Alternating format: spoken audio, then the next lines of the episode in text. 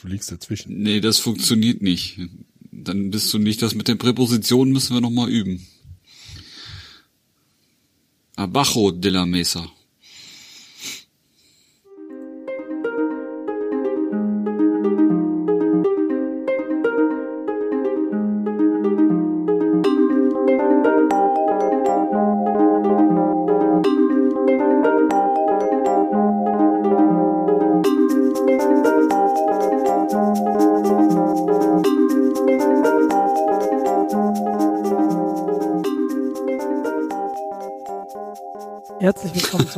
47. Sendung der Sendereihe Retalk mit Jens und Jens und, und Nils. Und Nils. Einen wunderschönen guten Abend. Äh, heute ist der 21. Januar 2018. Das neue Jahr ist beinahe halb um. Ja. Wie geht es uns? Ja. Wie geht es euch? Wie geht es mir? Mir geht es bescheiden. Ich musste über die Jahre hinweg einen schweren Verlust hinnehmen. Mein Sportstudio hat spontan zugemacht. Anfang, äh, Ende des Jahres hieß es noch, ja, zwischen den Jahren machen wir zu, wegen äh, ist nicht und wir öffnen dann wieder Anfang Januar. Naja, und im Gegensatz, ach so. Bitte? Ich wollte gerade sagen, so die haben gesagt, zwischen den Jahren machen wir zu und äh, im Gegensatz zur SPD haben sie ihr Versprechen gehalten. Äh, ja, sind übers Ziel hinausgeschossen. Am Rande nämlich, die SPD hat ja äh, beschlossen, in die Sondierungsverhandlungen mit der CDU und CSU einzusteigen. Nein. Koalition. Oh, Sondierung. wer Wir hätte werden das alles, okay, gedacht? aber, aber dein Fitnessstudio ist zu. Genau. Ja, ist ja ärgerlich. Ja, war wohl nicht oft genug da und hab den eklige Getränke von denen gekauft. Das, naja. Vor allem dachte ich so, ja, okay, so erste Januarwoche, Wochenende kommen, fährst jetzt mal wieder hin, bisschen Gewichte heben und so, und überhaupt. Steh davor, alle Geräte zur Seite geräumt, äh, Renovierungsarbeiten ersichtlich, war halt irgendwie 19 Uhr, also kein Mensch mehr da. Oh, hm, bauen die um? Naja. Dann in der Woche noch zweimal hingefahren und dann Bauarbeiter, der, die da am Umbauen waren, naja, das sieht doof aus. Dann war die Webseite von denen down und ist auch nicht mehr hochgekommen. Und dann dauert es noch ein, zwei Wochen, bis ich dann realisiert habe, die scheint es nicht mehr zu geben. Das war dann ein bisschen ärgerlich. Dann war ich letzte Woche ähm, an der Arbeitsstelle in der Ortschaft. Da gibt es dann auch von der Kette, die ich da habe, äh, diverse Sportstudios und ein Schwimmbad, die ich alle besuchen kann für Umme. Also Umme bedeutet, dass ich dann sowieso monatlich für diese Kette bezahle. Aber Ja. damit kann ich halt diese Sportstudios und Schwimmbäder so besuchen. Das ist eigentlich schon mal ziemlich geil. Und habe dann nächste Woche Dienstag einen Termin ähm, für Probetraining. Also wo ich quasi eingewiesen werde auf die Geräte und sowas. Du meinst es ernst, gut. Ja, gut. Warum nicht? Kann ja nicht jeder den ganzen Tag mit dem Fahrrad durch äh, die Gegend fahren, um auf die Arbeit zu kommen. Ja, ich bin ja diese Woche auch überhaupt nicht gefahren. Das hat mich meinem Ziel natürlich nicht näher gebracht, aber gut. Also im Sinne von diese 3000 Kilometer dieses Rad zu fahren, äh, dieses Jahr zu radeln. Ja gut, was ich ja persönlich glaube, ist, dass so eine kurzfristige Ruheperiode, ja, so zwei, drei, vier Wochen im Monat oder so, gar nicht mal so schlecht ist, wenn die auch regelmäßig wieder kommen und du dann quasi wieder aufarbeitest, die ähm, Stärken Ich und die Skills. Ich glaube, ich glaube, dass du prinzipiell recht hast. Ich glaube aber, dass zwei, drei, vier Wochen zu lang sind. Also ich glaube, es ist nicht schlechter, nicht jeden Tag Fahrrad zu fahren, sondern nur vielleicht jeden zweiten. Aber zwischen drei Fahrradeinheiten dann zwei Wochen Pause machen, ist, glaube ich, nicht so zielführend. Ich glaube, da, was gut sein kann, ist, dass du quasi wieder abbaust und dann wieder aufbaust, dass dein Körper sich quasi an dieses Hoch und Runter gewöhnt, in der Hoffnung, dass du dann diesen Aufbau schneller jedes Mal wieder hinkriegst. Das Problem mit so langen Pausen ist aber, dass du irgendwie ähm, je länger die Pause, desto mehr ist die Gewohnheit raus, desto weniger Motivation ist da, äh, Ja, Pause zu definitiv. verkürzen, äh, zu beenden. Das stimmt natürlich auch. Also wenn ich heute nicht irgendwie diese acht Euro schon bezahlt hätte, wäre ich nicht laufen gegangen. Bezahlst du auch noch für? Na, du Ja. bezahlst ins Fitnessstudio zu gehen. Eben. Okay. Oh Mann, Ist ein Argument. Verdammt, Ihr und eure Fakten. Fake-Fakten. Ja, genau. Fakten passen mir nicht, also sind's Fake-Fakten. Ja, ähm, dann kann ich nächste Sendung wahrscheinlich vom neuen Sportstudio reden. Hast du Ich den bin mal Namen gesagt? Bitte? Willst du den Namen? Hast du den Namen gesagt? Willst du den Namen sagen? Gespannt. Ist das Äh, was Bekannteres oder ist das eher eine kleinere Kette? das ist die Kette, das ist Hansefit. Ah. Ah, darüber Äh. haben wir doch in der letzten Sendung gesprochen. Ja, genau. Und ich nenne sie halt immer gerne Hansafit, also wie dieses ehemalige Prost. Aldi-Bier. Prost. Ist halt ähm, großer Vorteil. 50% bezahlt ähm, Firma, 50% zahle ich. Das ist cool. Das ist fair, ja. Und das ist ein Angebot, das ich dann gerne entgegengenommen habe. Und bin mal gespannt. Also häufig ist das ja so, dass ich dann äh, nach Hause gekommen bin und hört mit den Farben auf. Oh. Scheiße. Ähm, bin nach Hause gekommen und da war ich einfach nur müde. Du solltest vor der Aufnahme nicht LSD nehmen, Jens. sonst ertrage ich euch nicht. Auf alle Fälle kam ich dann nach Hause und dann war ich dann halt so müde. Ich dachte so, naja, jetzt noch aufstehen und Mhm. Sportstudio, kein Bock. Jetzt ist es halt am Arbeitsplatz. Das heißt, äh, da habe ich vielleicht noch die Energie und habe mir die nicht auf der Autobahn weggefrustet. Weggefrostet ist so schlimm. Äh, ach, Autobahnfahren ist hier momentan schlimm. Überall Baustelle, Vollsperrungen und so ein Geraffel. Und auf alle Fälle kann ich dann quasi direkt nach der Arbeit ins Sportstudio, da mich ab und auspowern und dann nach Hause. Und Ich bin gespannt, wie das funktioniert für dich. Und vor allem, wie lang das funktioniert für dich. Ja, hm, sobald ich quasi die ersten Hemmungen überschritten habe, also das Schwerste bei sowas ist immer erstmal reinzugehen. Das stimmt. Ja. Also quasi den Anfang finden. Deshalb war ich irgendwie letzte Woche Donnerstag halt da. Ich hatte alles dabei. Das heißt, ich hätte sofort loslegen können. das ist auch frustrierend, oder? Du willst und dann geht das nicht. Mm, Ich habe damit gerechnet. Also gute Sportstudios zeichnen, zeichnen sich ja durchaus, dass du erstmal eine Einweisung kriegst. Die wollen ja nicht, dass du dich da äh, an den Maschinen verletzt und die am Ende noch verklagst. Also bin mal gespannt. Das Schlimme ist, ich hatte dann auch zwei Stunden später einen Termin und musste dann zwei Stunden totschlagen. Das war Also ich dachte, du wärst bei deinem Alten gewesen, wolltest Sport machen, dann ging es nicht weil zu. Nee, da war ich Okay. äh, irgendwie Okay, vor Wochen. Da hatte sich das halt rausgestellt. Ja, aber ansonsten geht's relativ gut. Ich war gestern eigentlich das erste Mal im Theater, wenn ich das mal so recht überlege. Du meinst das erste Mal freiwillig, nicht das erste Mal gezwungen von, Ja, genau. ja. Also, ich war auch in der Schule, glaube ich, nie im Theater. Ich habe Theateraufführungen selbst äh, durchgeführt als Schauspieler. oh. The Rock. Ja, genau. Ich, ich, war, ich war der Stein links hinten. Und ähm, ja, das war eine Hitchcock-Aufführung. Die 39 Schritte. Spielt im Anfang der 30er Jahre. Ist ein äh, Agenten-Thriller. Spielt in England, Schottland. Und das war eigentlich ziemlich cool.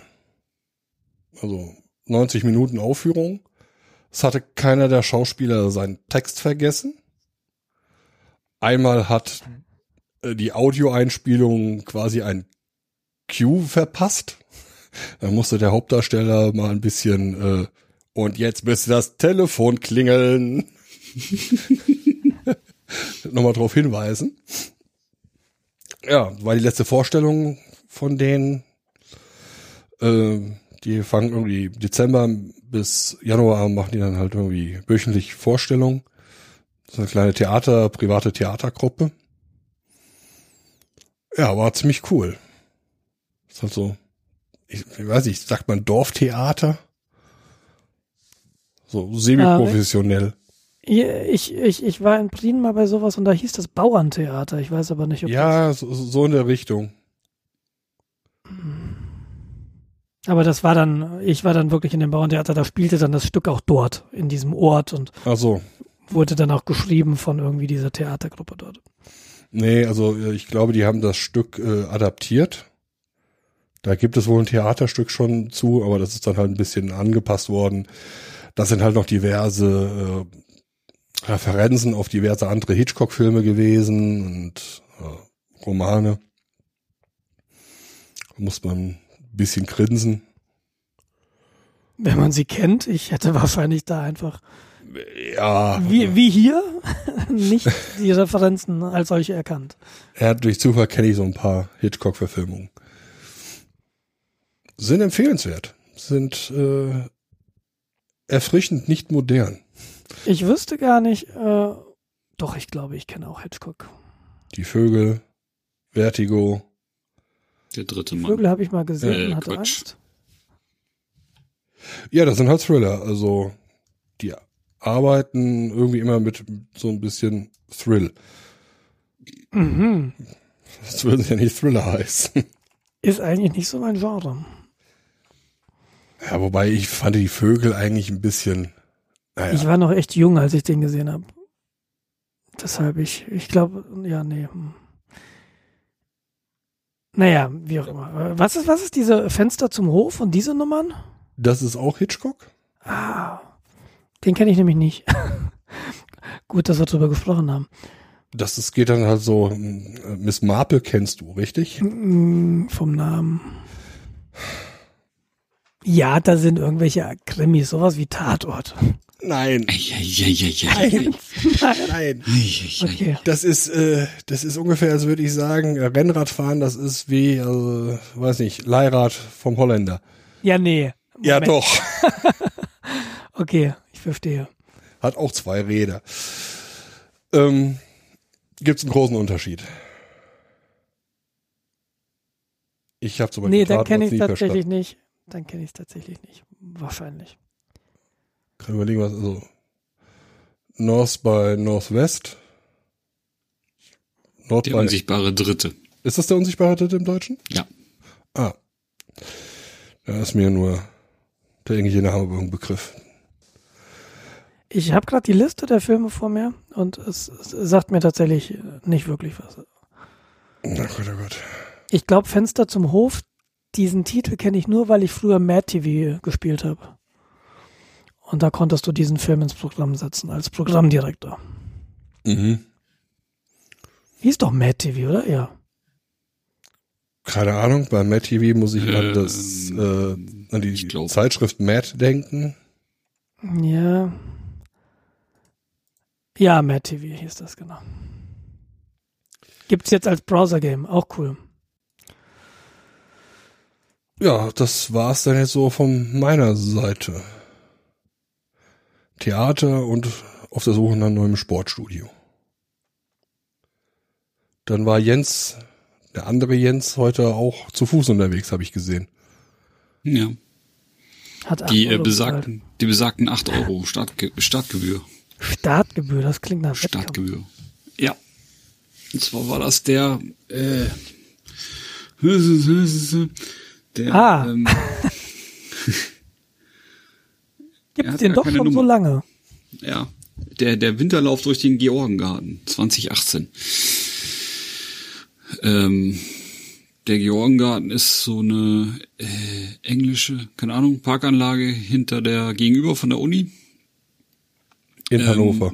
in Hannover neben den ähm, Herrenhäuser Gärten und im Gegensatz zu den Herrenhäuser Gärten halt kostenlos zu besichtigen. Ach so. Also es ist einfach ein großer Park, wo man durch kann. Und du musstest da jetzt acht Euro nochmal Eintritt zahlen, um da durchzurennen. Eigentlich musste acht Euro dafür bezahlen, dass die Logistik gemacht wird, dass die Stadt Zeit gemessen wird und dass äh, wahrscheinlich das Rote Kreuz bezahlt wird, was da rumstand. Keine Ahnung. Okay. Wie war das denn? Also, hast du gewonnen? Ja, ich bin erster meiner Altersgruppe. Ja, super. Ich sag jetzt nicht, wie viele Leute noch in dieser Altersgruppe waren. Mehr als einer? Also Ja. insgesamt? Ja, Ja, super. zwei. Du wolltest das nicht sagen. Ja, verdammt. Nein, äh, das Oh, ist Mist. äh, tatsächlich äh, die Gnade der Geburt, weil ähm, wäre ich letztes Mal, letztes Jahr noch diesen Lauf gelaufen, wäre ich letzter in meiner Altersgruppe geworden, weil ich bin dieses Jahr in die äh, Senioren M40 gerutscht. Und letztes Jahr wäre ich tatsächlich noch Senioren M35 gewesen. Im, äh, 35 und dann Senior, na ja. 30 ist ab Senior, äh, ab, ab 30 ist Senior. Das hört sich Und, an, als würde äh, der M30 Staat fängt mit- bereitstellen. Ich glaube 28 oder 29 Jahren an. Ja, so klingt das. Äh, es wird dann aber erst richtig peinlich, wenn du von den Leuten aus der M70-Gruppe überholt wirst. Äh, Die hatten auch viel mehr Zeit zu trainieren, so muss man das Unterschätzt die nicht. Unterschätzt, die sind wahrscheinlich nee, teilweise ich echt hatte. Ja, ich habe ja, äh, ähm, ich habe ja letztes Jahr im Oktober diesen 25 Kilometer ähm, Wanderdings da gemacht und dann wurde ich dann auch irgendwann von von zwei laufenden äh, deutlich älteren Herren überholt und dachte, okay, die sind die 25 halt gelaufen, weil 25 laufen ist ja so eine ordinäre, also kann man ja mal machen, ne? das ist ein bisschen mehr als Halbmarathon ähm, komm dann ins Ziel und dann sagte der zu mir, ja, Glückwunsch, du bist der dritte von der 8 Uhr Gruppe, die gestartet ist. Sag ich, wieso? Hä? Da haben mich doch zwei überholt. Also ich wusste, die zwei anderen, die kannte ich, die sind irgendwie gleich am Anfang abgezogen. Und ähm, dann wurde ich halt von diesen zweien überholt. dachte, wieso? Die haben mich doch überholt. Sagte, ja, Das ist aber 9 Uhr Gruppe. Was? nee. Das war die 4.30 Uhr Gruppe. Die sind die 55 Kilometer gelaufen. Oh. Und er sagte, das machen die nicht nur heute, das machen die morgen nochmal.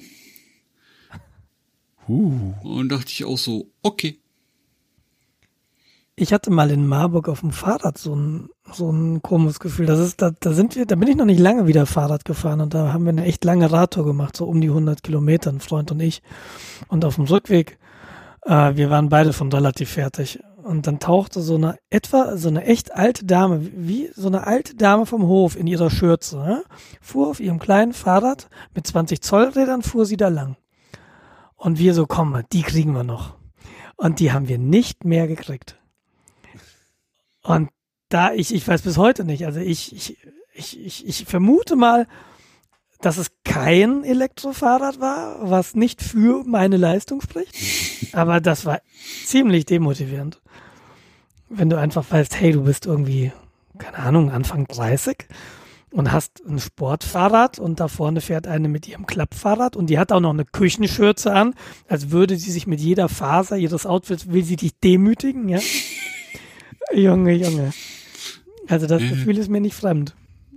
Ja, so einen, so einen habe ich morgens, wenn ich auf die Arbeit fahre, auch. Der äh, Klapprad, äh, berghoch, ich habe keine Chance. Der fährt das auch immer in Jeans und so.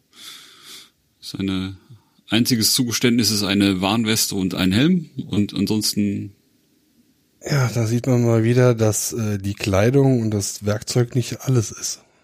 Ich bin, ich bin, wenn ich in Marburg zur Uni gefahren bin, die Uni war ja auf dem Berg und ich habe so in der Oberstadt gewohnt, also ich musste erst mal ein bisschen aus der Oberstadt runter und dann musste ich auf der anderen Seite den Berg wieder hoch. Und der schöne Weg führte durch den AKW, also alter Kirchheimer Weg, und, ähm, dann ging es dann so im, im Wald ein schönes Stück hoch und da gab es einen Matheprofessor, der das wirklich seit wie vielen Dekaden macht. Und irgendwann war es mir zu doof und ich, als er dann mal vorbei, als ich ihn dann sah hinter mir, dann habe ich mit eine, pa eine Panne vorgetäuft, weil ich wollte nicht, dass der mich überholt. Und äh, das war mir auch sehr unangenehm. Hat aber gefragt, äh, brauchst du Hilfe? Nee, nee, die Kette ist nur abgesprungen und dann habe ich gewartet, bis er ums Eck ist. Und dann hast du weiter das Fahrrad den Berg hochgeschoben. Nee, ich bin tatsächlich hochgefahren, aber nicht in der Geschwindigkeit, die der vorgelegt hat. Also und das, das ging mir auch nahe. Ja, aber ja gut. Ich gönn's Ihnen ja. Äh, wie ist denn das? Du, du bist heute acht Kilometer. Wie ja, um das? Gottes Willen. Bist, Bist du, nee, okay, nicht, äh, wie viel, wie viel Kilometer? Viereinhalb. Viereinhalb Kilometer. Ähm, und du hast, habe ich gesehen, etwas mehr als eine halbe, nee, etwas weniger als eine halbe Stunde gebraucht. Ja. Das heißt, du bist gejoggt. Ja. Okay, weil ich habe mich immer gefragt, so, du, du machst doch diese, diese Marsch-Sachen, aber das ist ja dann quasi einfach schnelleres Gehen. Genau. Heute heißt das ja Walken. Duck. Äh, ja. Nur Keine ohne Ahnung. Stöcke. Nee, hast du Stöcke? Nein, ich habe keine Stücke. Ein Walk Okay, aber du auch machst doch diese anderes. Laufsachen im Sinne von Joggen, okay. Ja. Das war mir nicht so klar. Aber da nur maximal fünf Kilometer. Wobei ich heute gesehen habe, ich sollte vielleicht auf zwölf aufstocken, weil im Oktober ist der Kühlbrandbrückenlauf. Und das sieht schon sehr cool aus. Also dich hat's jetzt echt erwischt, oder so mit der Motivation? Ja, Ja, also fünf Jahren dann der New York Marathon, das wäre noch so ein Ziel. nee, kein Marathon. Ich Da glaube, dass, dass das Limit wird halb werden, wenn überhaupt. Also eigentlich bin ich mit den fünf ganz zufrieden. Das äh, mit dem Kühlbrand ist halt, das ist die Location ist halt sehr cool. Ich weiß nicht, ob ihr die kennt. Das ist diese die Alternative zum Elbtunnel. Genau, die ist dann halt gesperrt und da kann man dann drüber. Aber was ich da sagen quasi- wollte zum Thema New York und Marathon, gibt's da nicht das Empire State Building hoch und runter rennen? Die Treppen? Ja, das gab's ja in, in Frankfurt auch immer, den äh, Henninger Turm hoch und runter. Ja, Ich glaube, bei der bei der Dresdner kann man das auch noch machen. Ich bin aus Deutsche. diversen technischen, technischen Gründen jetzt vorgestern dreimal hier zehn Stockwerke hoch. Mit, dem, mit, dem, der Treppe. Und äh, mir ist nicht klar, warum man das bis zum Empire State Building oben machen sollte. Weil es geht. Nee, das Nein, ist mir weh. tatsächlich auch nicht klar. Also äh, Also, naja gut, aber mir ist auch nicht klar, dass du fünf Kilometer läufst. ich verstehe auch nicht, warum man mehr als 200 Meter äh, zu Fuß gehen muss. Also, Nee, ähm, äh, ich mache Ja, ja, im Mai dann die 55 Kilometer in Hamburg und im Juni die 55 Kilometer zur Ostsee und wieder zurück und im August die zweimal 25 Kilometer in Oldenburg. ich finde das cool. Wie lange bist du unterwegs bei 55 Kilometern? Ich habe noch keine Ahnung. Ich weiß es nicht. Ich muss da jetzt langsam mal anfangen hinzutrainieren. Äh, darauf anfangen, darauf hin zu egal. Und was macht man die ganze Zeit? Podcasts Also, hören oder? Ich habe letztes Mal einen Podcast gehört, das neue Ketka-Album, was man so macht. Halt. Das finde ich nämlich, das genieße ich auf dem Fahrrad auch immer, einfach mal Podcasts hören oder so. Wobei man ja sagt, auf dem Fahrrad ist das eine relativ blöde Entscheidung, so mit Ohrstöpseln zu fahren, aber geht schon, wenn es halt nicht laut machst. Und da finde ich, Podcast geht's deutlich besser als Musik, weil es eben auch nur Reden ist. Ja, cool. Ich, das kann ich total nachvollziehen. Einfach mal so neun, acht Stunden für sich haben und in sich gehen. Und ich glaube, du kommst ja auch in so einen gewissen Flow, will ich das mal nennen, wenn du das machst. Ja. Das ist schon okay. Also die 25 waren hart, die habe ich etwas äh, unterschätzt, wobei es auch 28 waren. Das war so ein bisschen demotivierend, wenn man dann auf seinem Strava sieht, du hast jetzt 24 Kilometer hinter dir Und dann kommt das Schild noch drei. und dann kommt das Schild noch drei Kilometer, ja. so. Ja, das ist bei der Leroica auch immer so. Dann, dann war so, ja, wir fahren die 120 Kilometer Runde und im Ziel guckst du, oh, 135. Na, das, äh, ja. Aber geht schon. Ja, coole Sache. Und wieso hast du heute, suchst du dieses Kompetitive bei dir? Weil du heute sagst, naja, ich habe mich da jetzt angemeldet und ich bin da jetzt gegen oder zusammen mit anderen gelaufen. Du hättest Nee, das ja das auch ist- alleine machen können. Ja, da wäre ich aber, also das ist, äh, ich versuche sowas einmal im Monat zu machen aus zwei Gründen. Das erste ist, mich zu zwingen, auf dieses Event dann, ne, also unter der Woche tatsächlich mindestens zweimal zu laufen. Weil heute war schon echt eklig. Ich bin jetzt zwei Wochen nicht gelaufen. Das habe ich gemerkt. Äh, wegen Sturz vor zwei Wochen. Es war auch heute, äh, Jens Wir hat ja das Zieleinlaufvideo gesehen. Ich sah auch nicht so glücklich aus am Ende von dem Lauf. Es gibt ein Zieleinlaufvideo, es gibt, Ja, filmen die äh, das alles? Ja, also den Zieleinlauf. damit die beweisen Ähm. können, dass die Leute überlebt haben. Genau. Das war bei mir Na, jetzt es- sehr knapp. Ja, Also der sah aus, als wäre ich irgendwie 200 Meter äh, zu Fuß gegangen. Ich habe das Video nicht gesehen. liegt im Slack. Ähm, Naja. Ja, wie gesagt, ich war ganz froh, dass es nur viereinhalb waren, beziehungsweise vier drei dann hinterher, sagt mein Strava, dass die Uhren von den anderen sagten vier eins. Also irgendwie so richtig gut eingemessen war das nicht. Ja, das wird sich wahrscheinlich irgendwie rausmitteln. Ich weiß ja noch nicht, wie die messen. Also die gehen wahrscheinlich von Straßenmitte aus, oder? Ich habe keine Ahnung. Und du Man konnte diesmal auch, naja, man hätte abkürzen können, aber Ja, also ich meine, du hast ja die Möglichkeit, Kurven innen oder außen zu laufen und du wirst das ja, ja. Äh, natürlicherweise versuchen zu optimieren. Alter, du sahst fertig aus, wenn ich das kurz sagen darf. Das ist richtig. Ich finde das krass, dass du jetzt noch die Energie hast, einen Podcast aufzunehmen.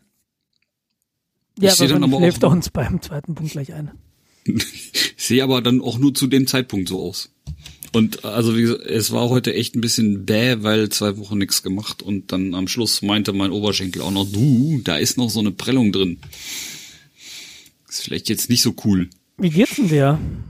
Boah, die, die ist, äh, also ich kann mein Bein noch nicht so ganz nach hinten machen, dann zieht's noch, aber ansonsten ähm, ist der blaue Fleck weg und das Knie ist zu und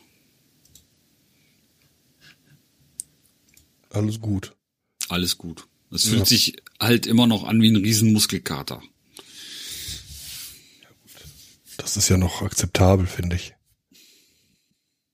Nicht, dass so bei jedem Schritt ein Schmerz oder so. Nee, das ist ganz okay. Aber das wird auf mich wieder zukommen, wenn ich dann wieder anfange zu trainieren. Dann werden die ersten paar Tage sehr, sehr schmerzhaft werden. Dann kriege ich dann wieder meine Arme nicht über Brusthöhe. Naja, zum Glück bist du ITler, reicht ja. Du musst sie einmal ablegen morgens, wenn du ins Büro kommst. Genau. Herr Schweden, können Sie mal auf dieser Diagramm zeigen, äh, wie die Daten fließen? Nein. ja, dann geben Sie mal den Zeigestock, ich nehme ihn in den Mund. Du könntest dir so ein, wie, wie manche Leute so eine Zigarette hinterm Ohr spazieren führen, kannst du dir da so einen Laserpointer hinkleben. Genau. ja, ähm, Und und, und, und mir jetzt, äh, mir jetzt gut. Also ich äh, bin seit einer Woche in Elternteilzeit.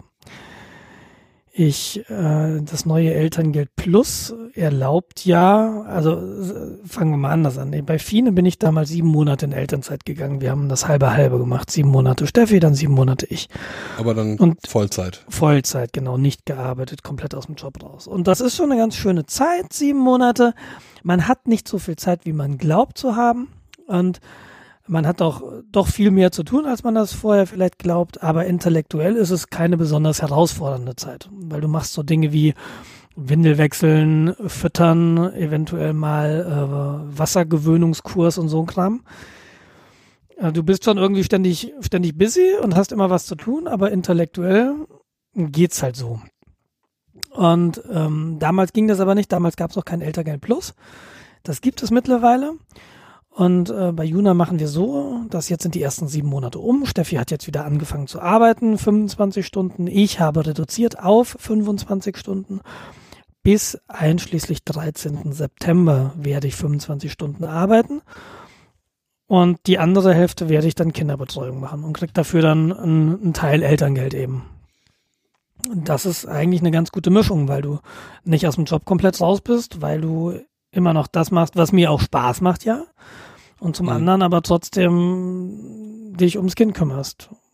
Das ist eigentlich eine sehr, sehr coole Sache. Und jetzt nach einer Woche kann ich noch nicht so viel sagen. Es, ich muss mich da auch erstmal wieder dran gewöhnen. Ähm, ach so, die muss ja noch was essen, um Himmels Willen. Jetzt hat die Hunger. Wie machst du das jetzt? Ja. manche, Pizza Dinge müssen bestellen. sich, manche Dinge müssen sich auch erstmal wieder so einschleifen.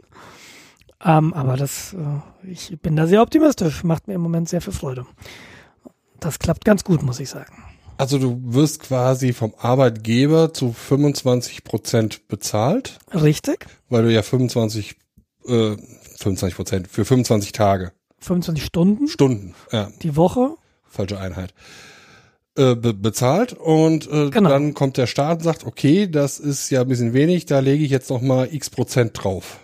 Oder genau, sage, also du Betrag kriegst halt dein. El genau, dein Elterngeld und das wird ähnlich berechnet wie dein Vollelterngeld, nur dann halt ähm, entsprechend weniger. Du Mhm. kümmerst dich ja nicht den ganzen Tag drum, sondern Also 25 Quasi nur halb. also 50 Prozent Und der Trick mit den 25 Stunden, es gibt einen Grund, warum wir 25 Stunden arbeiten beide. Das ist eine untere, ähm, das ist eine, eine untere Grenze. Also in der Elternzeit darf ich nicht mehr als 30 Stunden arbeiten. Mhm. Ähm, ich weiß nicht, ob ich weniger als 20 Stunden arbeiten darf, das weiß ich nicht.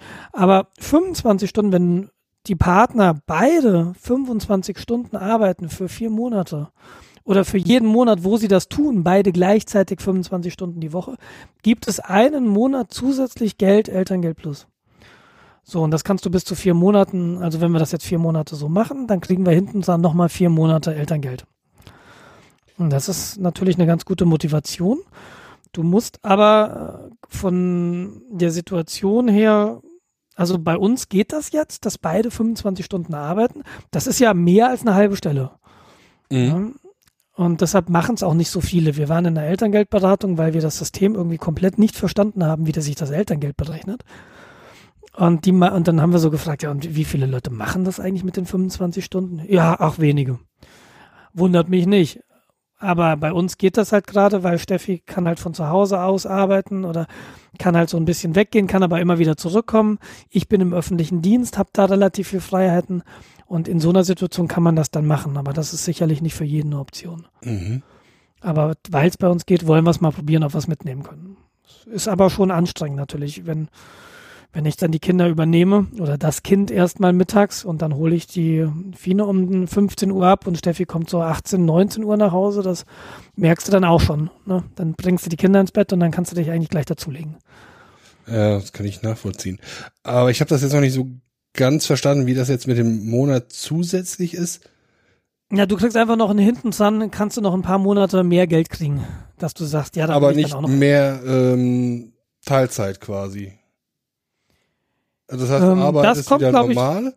Ich aber könnte, ich müsste ja nicht wieder hoch. Ich, ich könnte ja mit meinem Arbeitgeber sagen, ich bleibe dann auf den 25 Prozent. Und meinem Arbeitgeber habe ich die Zusage gemacht, dass ich mehr arbeiten werde ab September wieder als 25 Stunden. Ob ich auf die volle Stundenzahl 40 Stunden zurückgehe, das muss ich sehen, wie sich, wie wir das organisiert kriegen, wie das mit der Krippe funktioniert, wie das mit dem Kindergarten funktioniert.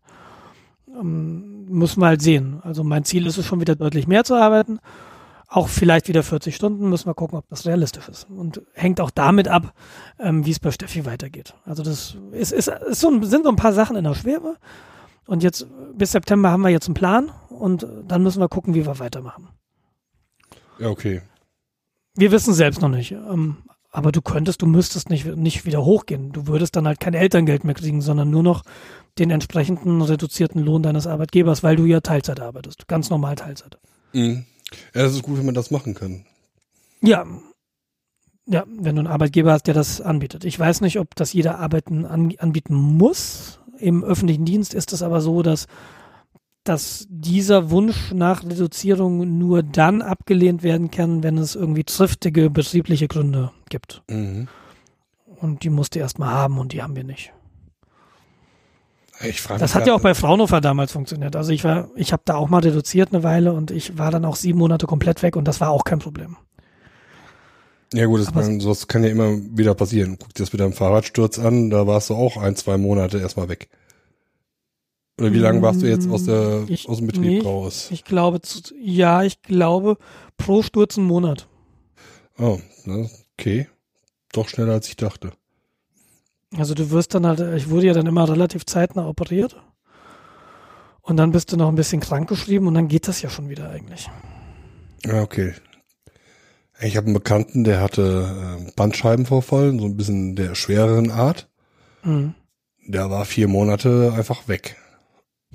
Ja, der konnte sich kaum bewegen. Was will der in einem Bürojob? Da kann er auch nichts anfangen. Ja. Äh, der musste vier Monate massiv viel Reha machen. Weil die Bei- das Wenn du so operativ. Fälle hast, wenn du so Fälle hast wie Dingens, wie, wie heißt Burnout, da bist du natürlich auch erstmal ein paar Monate weg. Das dauert immer lange. ja. Besser gar nicht erst machen. Ja, besser gar nicht erst machen, das stimmt. Kann man sich manchmal nicht aussuchen. Ist auch immer so ein persönliches Ding, wie man diverse Situationen verkraftet. Ja, also das trifft, kann jeden treffen da. Denke ich auch. ist ärgerlich sowas. Ähm, Ja, ist nicht nur ärgerlich, ist vor allem auch wirklich, ne? Es ist eine Scheiße für einen selbst, weil äh, Ja, ja. Erstens, äh, gebrochene Schulter, das kannst du relativ easy erklären, das versteht jeder. Aber wenn du sagst, du hast einen Burnout, dann, äh, hm, okay. Ach, diese Modekrankheit da. Ja, genau. Ja. Nee, Aber weißt du, was dagegen hilft? Wieder fotografieren gehen. rausgehen generell. Raus. Äh, was, was, was ich noch mal einwerfen wollte, ist, äh, warum wir heute wieder zu dritt sind. Eigentlich, das ist irgendwie untergegangen. Ja, ich habe jetzt einfach davon, ich gehe davon aus, dass Stefanie unser Niveau zu flach war und sie Besseres zu tun hat, wie, weiß ich, stricken. Vielleicht, aber ich glaube, es liegt daran, sie hat einfach keine Zeit heute. Ja, aber wir werden sie versuchen wieder reinzukriegen. Also ich wäre dafür. Wie gesagt, es steht ja noch dieses, äh, dieses Thema Archivar aus. Ja. Das ich sehr spannend fände tatsächlich. Ja. Wir haben Ähm, das Thema archiviert. Ja, dieses, äh, was du sagst, eine gebrochene Schulter und so weiter, das, das, das geht mir tatsächlich genauso. Ich bin irgendwie heilfroh gewesen, auf der Chirurgie zu liegen und ich verstehe, was ich habe. Dieser Knochen ist kaputt und dann kommen da Schrauben rein und dann ist dieser Knochen wieder zusammen. Wenn du wegen sowas Abstraktem wie irgendwie Krebs oder einer psychischen Erkrankung, na, Krebs ist nicht abstrakt, aber trotzdem anders. Das ist so nicht fassbar. Ne? Du, da holst du was raus und dann weißt du aber nicht, ist das alles draußen?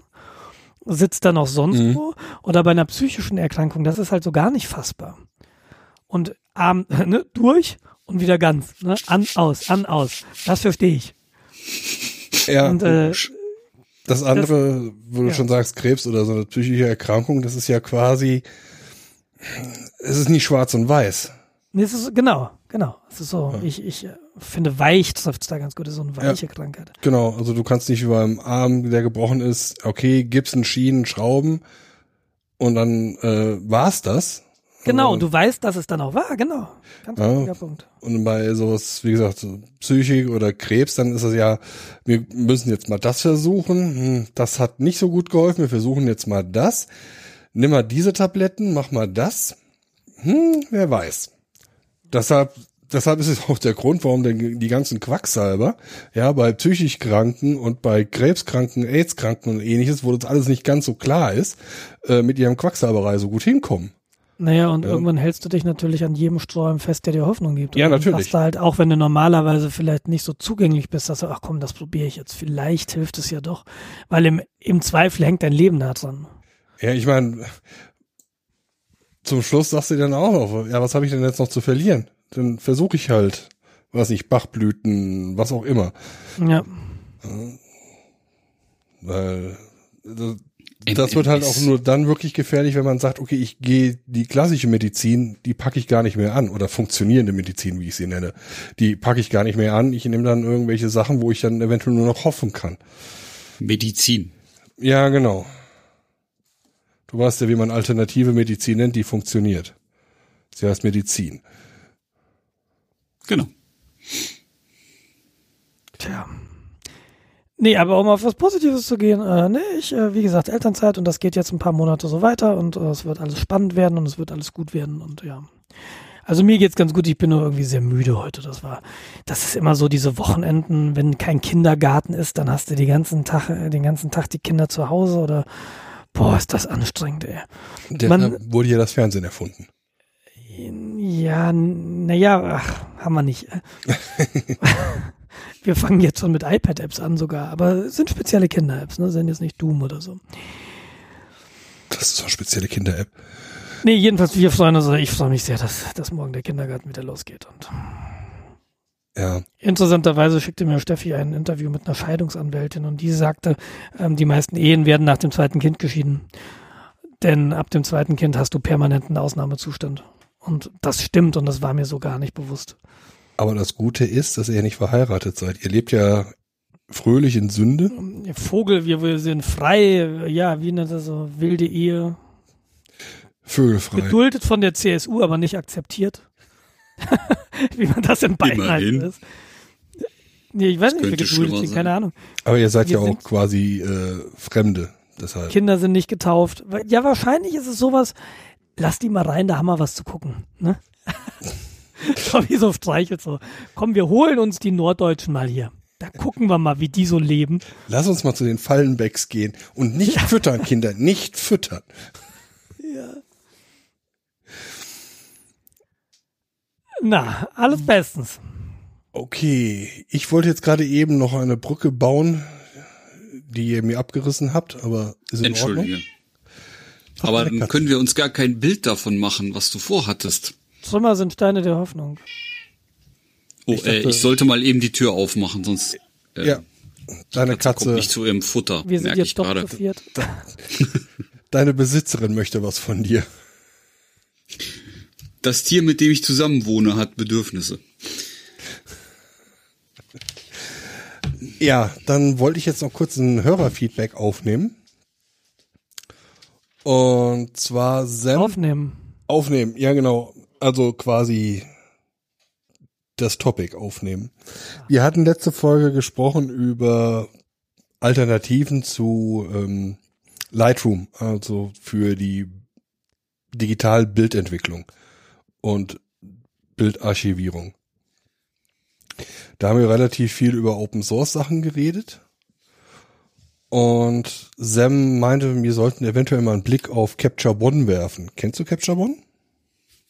Ich kenne Capture nicht nehmen. Also das ist ein vielversprechendes Produkt. Es ist keine Open Source Geschichte, es ist aber auch kein Abo. Wobei es hat äh, beide Finanzierungsmodelle. Es hat das moderne Abo-Modell und eine Kaufoption. Aber die Kaufoption ist auch deftig. Also ich habe mein Lightroom für 120 Euro oder irgend sowas gekauft.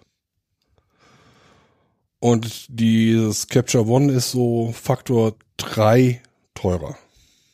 Ja, es kostet 300, oder? Ja, 300 und was die, ein Döner oder so, ein bisschen Kleingeld noch. Jetzt, äh, wo ein Döner? In Berlin? Nee, eher so Düsseldorf, keine Ahnung. Kö. Döner. Döner. Köner. La Döner. La Döner, genau. Chez Döner. Um, Hat das eine Trial-Version? das hat auch eine 3 eine Testversion, ja. Also so können wir uns mal, also ich habe es mal getestet. Ich habe es nicht verwendet, weil ich mit Lightroom besser zu Rande kam, aber das lag auch daran, dass ich halt vorher nur mit Lightroom gearbeitet habe. Also du hast da natürlich eine gewisse Lernkurve, die da wieder erklommen werden muss. Mhm. Was wohl gut, richtig gut bei Capture One sein soll, ist, sind Automatismen, wenn es um Porträt, Schrägstrich, ähm, Menschenaufnahmen geht. Das, Sowas wie rote Augen entfernen? Oder was meinst du mit Automatik? nee, so, so Post-Processing, natürliche Hauttöne und sowas wiederherstellen, wenn das Licht nicht so optimal ist und sowas. Das soll wohl ziemlich genial sein. Und Capture, die bieten, heißen die Capture? Also die Firma bietet auch digitale ähm, Vollbildkameras, nicht ähm, Großformatkameras an. Vollformat.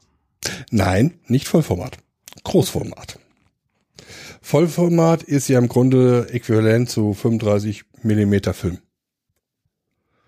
Und äh, Großformat ist ähm, so 5 mal 5, 5 mal 4 Zentimeter Film. Mhm. Das ist halt äh, nochmal so, ein- nee, halt, falsch. Es gibt erst noch Mittelformat und das ist, sind Mittelformatkameras. So war das. Genau, hier gibt's Phase One heißt die Firma, die haben Mittelformatkameras. Genau. Ja. Und das sind auch Sachen, damit würde ich auch gerne nochmal rumspielen wollen. Aber die Sachen kannst du nicht bezahlen. Weil wir reden hier von äh, Mittelklasse-Autos. Ja, äh, da, ich bin letztens auch über so ein Dings gestolpert bei, ich glaube, auf im Heise News-Ticker.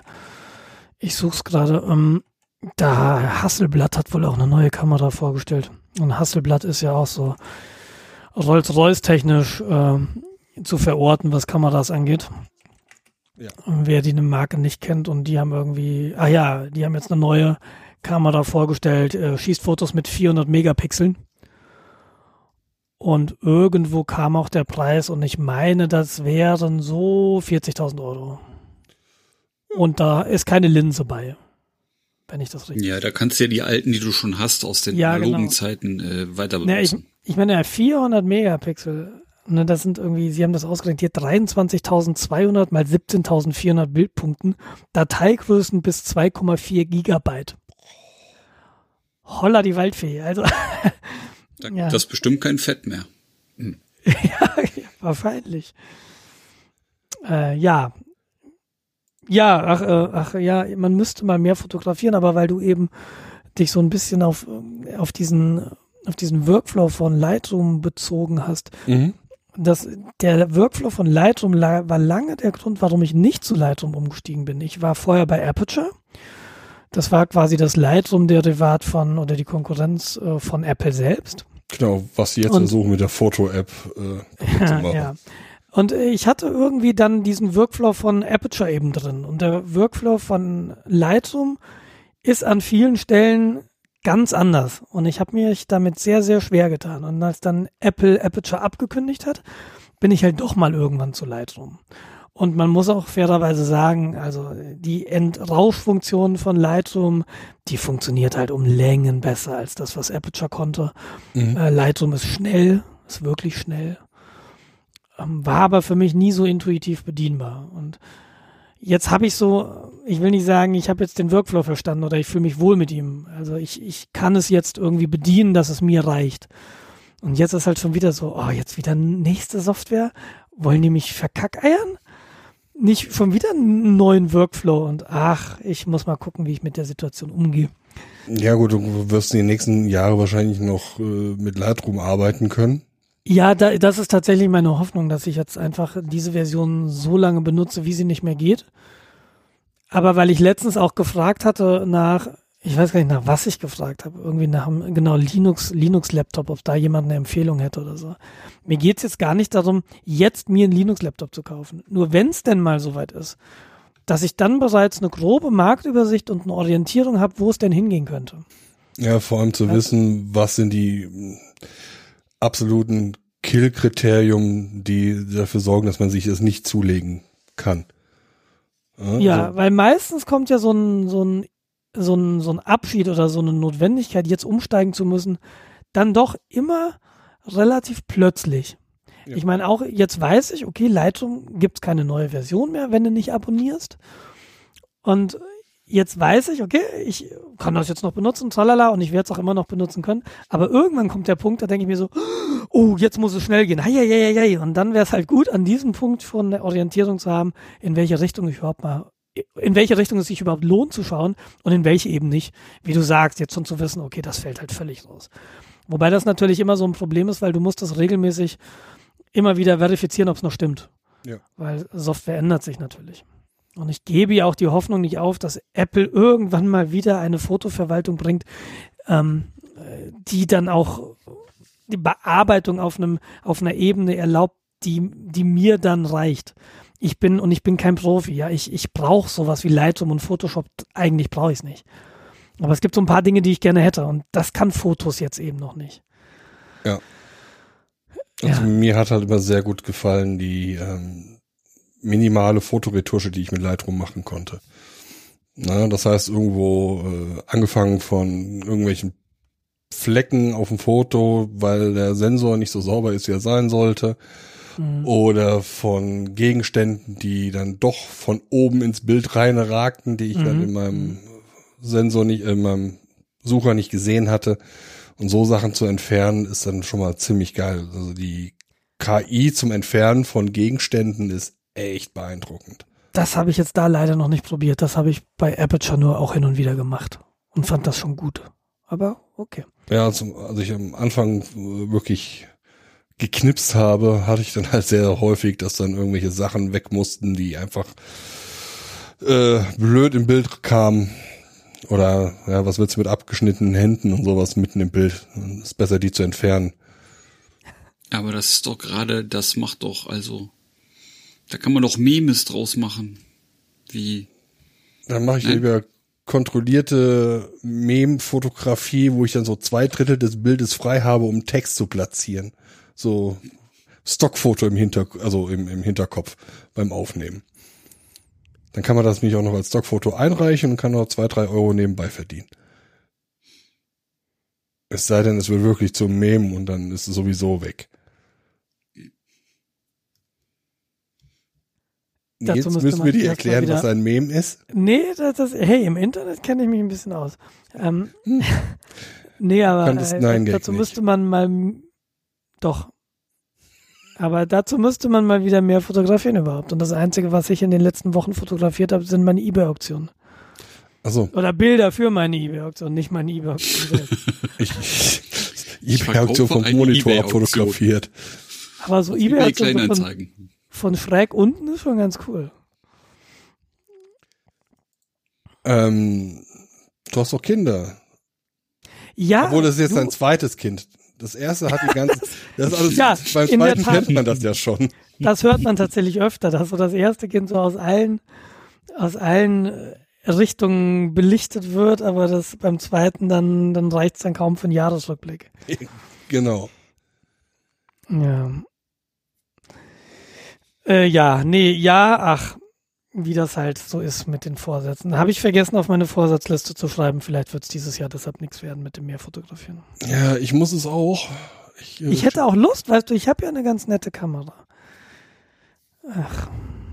Also eine, die ich nett finde zumindest, ja. äh, hatte ich dich schon gefragt, was du für ein Obje Objektiv hast? Ja, hast du. Das waren Festbrennweiten. Nee, ja, auch. Ähm, ich habe damals, als die Canon EOS 50D angekündigt wurde, habe ich eine 40D im Abverkauf bekommen. Also für einen relativ fairen Preis. Und die Mhm. kam damals mit einem mit einem Kit-Objektiv und nagel mich nicht fest, was das war. Ich glaube 1785.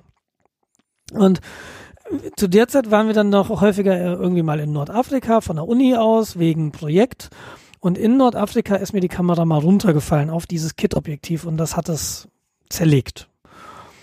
Und da stand ich dann da, hm, was machst du jetzt? Was kaufst du denn jetzt für ein Objektiv? Ich hatte vorher schon eine 50 mm Festbrennweite mir gekauft. Von Den Canon. Joghurtbecher? Nicht den Joghurtbecher. Der Joghurtbecher ist ja das 1,8er Mhm. und ich habe das 1,4er. Okay, Und es gibt noch irgendwie das 1,2er L. genau. Aber da überall, man liest halt wirklich überall, den Aufpreis ist es echt nicht wert, dass 1,4er reicht. Und das hast du damals für, keine Ahnung, der Joghurtbecher kostet unter 100 Euro und ich glaube, das 1,4er hat so knappe 300 gekostet. Ich kann mich nicht mehr richtig erinnern, aber ich glaube, das war so die Größenordnung. Und weil mir aber 50 mm Festbrennweite nicht reicht, weil die 40D ist ja eine Crop-Kamera. Das heißt, du hast einen Crop-Faktor von 1,6 1,5 oder 1,6? Ja, 1,6. Ich meine 1,6 bei Canon. Und dann landest du irgendwann bei 85, so Pi mal Daumen. 75, irgendwie so. Und das ist mir doch relativ, relativ zu telig für ein, ein- für ein einzelnes Objektiv, also für mein einziges Objektiv. Und ich habe damals richtig viel Geld in die Hand genommen, also für mich richtig viel Geld, und ich habe mir das 2470 L-Objektiv gekauft Mhm. vor dem Hintergrund, dass ich hoffe und auch hoffte damals und ich hoffe es immer noch, dass ich irgendwann mal über eine Canon EOS 5D Mark II stolper, die bezahlbar ist. Das ist eine, das ist eben eine Vollformatkamera. Und dann kannst du diese EFS-Objektive, wie das Kit-Objektiv 1 war, kannst du dann nicht mehr benutzen. Dann brauchst du diese EF-Objektive oder Mhm. EFL. Und das war damals eben schon gekauft mit, ja, wenn du später mal einen anderen Body hast, dann kannst du das Objektiv weiterverwenden. Dazu ist es bisher nie gekommen. Ich habe immer noch den 40D Body, benutze ihn auch viel zu wenig, als dass da eine Investition in einen anderen Body irgendwie auch nur 10 Euro rechtfertigen könnte. Aber das ist so genau dahinter. Und ich habe ja noch diese Fuji X100. Das ist auch eine relativ teure Kamera. Die hat, glaube ich, so knappe 1000 gekostet. Da ist ein Festbrennweitenobjektiv drauf und das ist ein Äqui 23 Millimeter Äquivalent, glaube ich. Das kannst du auch nicht wechseln. Das ist fest mit der Kamera verbunden. Und da habe ich gemerkt, so, das wäre eine Festbrennweite, mit der könnte ich auch auf der 40D ganz gut leben, aber brauche ich nicht, weil ich habe ja die Fuji.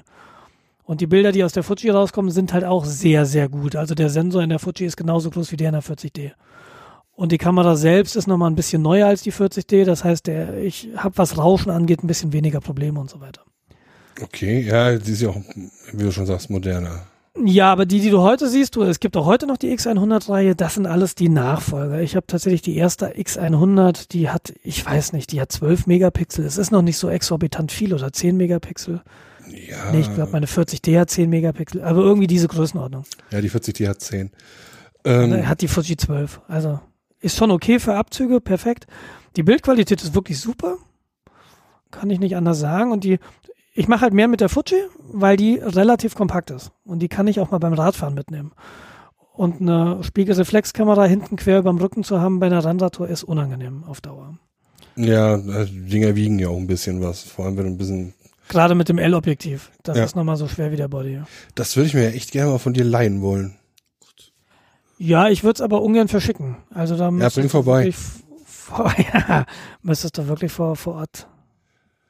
Ja, das wird dann wahrscheinlich nix. Keine Ahnung. Wer weiß, wo es dich beruflich einmal hin verschlägt. Irgendwann. Ach, schätzungsweise, also ich habe eigentlich nicht vor nach äh, München, nicht mal Ah, ansatzweise. dann gehst du nach Hamburg, aber dann, äh, wenn man sich dann mal sieht und gemeinsam Ich habe Podcast. nur Minolta. Äh, Ja, dann ziehst du nicht nach Hamburg. Minolta ist doch äh, dieser Filter, oder? Kaffeefilter. nein, das ist Melitta. Ah. Den habe ich auch. Ah, 20 Millimeter Milliliter Objektiv. Milliliter Festbrennweite. Äh, Minolta wurde von von Sony gekauft, also das äh, Kameraportfolio von Sony Spiegelreflex ist ehemals Minolta. Aber von den Sony Alpha hört man ja auch nur Gutes. Ja. Deswegen sind die Objektive für die Minolta auch so abgrundtief teuer, weil die alle noch auf die Alphas passen. Ah. Das wusste ich auch noch nicht. Aber wieso fragst du nach einem Objektiv? Ähm, hast du vor, dir eins zu kaufen? Äh, ich habe jetzt meine Kamera, weil Urlaub und so quasi aus dem Winterschlaf, der seit zwei Jahren da vorherrscht, äh, wieder rausgeholt. Mhm. Hab, Was hast du nochmal für eine? ich habe ne, auch eine Canon, äh, ist eine 500D. Mhm. Das ist auch eine ähm, Crop-Dings-Kamera. Mhm. Die ist ein bisschen kompakter als die 40. Ja, die ist um einiges kleiner. Weil ihr habt dieses, dieses LCD-Display oben nicht. Und das wollte ich unbedingt haben. Ja, okay, Also ich- ich, vermisse ich habe mir jetzt damals auch einen Apple gekauft, weil, weil der einen leuchtenden Apfel im Deckel hat. Also ich fahre auf so Sachen gern ab. Ja, ist ja, ist, ist ja in Ordnung. Ja, die neuen haben es nicht mehr. Ich bestelle halt Sachen bei AliExpress. ja, genau. So hat jeder seine Vorzüge. Und ähm, die werde ich jetzt wahrscheinlich in den Sommerurlaub mitnehmen. Erstens ist die schon sehr, sehr alt. Also die ist jetzt so irgendwie drei Generationen alt und äh, das heißt Ehrlich, erst drei? drei oder vier. Meine, ich habe das Gefühl, meine 40D, und die- das ist eine Generation vor der 500, oder? Die 40er. Und ich habe das Gefühl, die ist zehn Generationen alt. Ich habe das nicht mehr genau nachverfolgt. Es gibt eine 80, meine ich mittlerweile, oder? Oder sogar eine 90? Ich weiß. Weiß es jetzt auch nicht. Also es ist auf alle Fälle nicht äh, die neueste Kamera. Sie ist ausreichend für das, was ich tue. Mhm. Ich habe nicht vor, irgendwelche metergroßen Abzüge damit zu drucken. Ich, die hat auch irgendwie, hat die 20, 15, 15 Megapixel? Keine Ahnung. Wird wahrscheinlich in den Shownotes verlinkt sein. Wer weiß, wer weiß, wer die Shownotes dieses Mal macht. ja. Naja, wie dem auch sei. Das wird garantiert Amazon-Link sein. Äh, habe ich die äh, wieder rausgekramt, wieder so angefangen, so ein bisschen erstmal so in Wohnung wieder zu fotografieren. So Red Bull-Dosen. Knopf nochmal. Ah, Ah, ja, genau das. Ich, ich habe die halt ein bisschen äh, customized. oh, Das heißt, So. jemand, äh, der nicht weiß, mit welcher Taste. die ist dir mal runtergefallen. Ist das das Nein. Promo dafür? Nein, nein, nein, nein. Ich habe den Auslöseknopf äh, nicht da, wo du ihn erwarten würdest. Sondern mitten auf der Linse. Nee, ich, ich, ich löse, ich löse über den Daumen aus und nicht durch den Zeigefinger. Und wenn du das nicht weißt, bist du am Anfang gar nicht in der Lage, damit ein Foto zu schießen. Du kannst einen Autofokus benutzen und das war's. Weil ich habe Autofokus und Auslösen des äh, Fotografierens äh, wollte ich getrennt haben. Ich habe aber, das. aber, aber, aber das ist bei mir so, ich, ich kann meinen Auslöseknopf halb durchdrücken, Mhm, dann habe ich nur Autofokus quasi. genau. Erst wenn ich weiter drücke, löst er aus. Ja, das, ist- das macht er aber bei auch mir nicht. Nee, es hat Ah, mit. Feinmotorik nichts zu tun. Das hat damit zu tun, dass ich äh, quasi nur mit einem einzigen Autofokuspunkt arbeite, und zwar dem genau in der Mitte. Das bedeutet, dass wenn ich äh, was scharf stellen möchte, was äh, seitlich ist, das heißt, das fokussiere ich zuerst an, dann kommt, äh, baue ich das. Bild neu auf Mhm. und äh, würde ich das alles auf dem einen Knopf haben, dann ist die Wahrscheinlichkeit relativ hoch, dass er mir zum falschen Zeitpunkt den Fokus ändert. So habe ich das Oh, getrennt. aber äh, meine Kamera hat so mehrere Auto, also drei Autofokus-Modi. Der eine ist, äh, der fokussiert an und wenn er scharf ist, rastet der da ein. Und dann kannst du die Kamera wegziehen, aber der Fokus ändert sich nicht. Dann hast du einen Modus, wo er den Fokus ständig anpasst. Das ist ja sinnvoll, wenn du zum Beispiel Viecher fotografierst, die gerade wegrennen. Ja, Ja, und du, oder du hältst den so halb drauf gedrückt und in dem Moment, und dann passt er immer wieder an, bis du wirklich durchdrückst und das Foto dann auch wirklich machst. Also da habe ich diese Möglichkeiten, bietet mir dann meine Kamera. Ich weiß nicht, ob das deine Kamera dann nicht macht, macht die auch. aber das ist einfach dann für dich eine Usability-Sache, warum du das getrennt haben willst. Genau, das Okay. war für mich einfacher, also sinnvoller. Und äh, als ich dann mit der Kamera rumgespielt hatte, musste ich jetzt auch erstmal suchen, wie ich blind, blind ähm, die Belichtungszeit ändern kann. Bitte halt, nee, Belichtungszeit geht äh, automatisch durch das Drehrad. Ich äh, wollte erstmal ISO, musste ich noch rum experimentieren. Und äh, was ist das dritte Ding? Äh, Zeit, Belichtung und äh, Blende. Blende. Die Blendeneinstellung.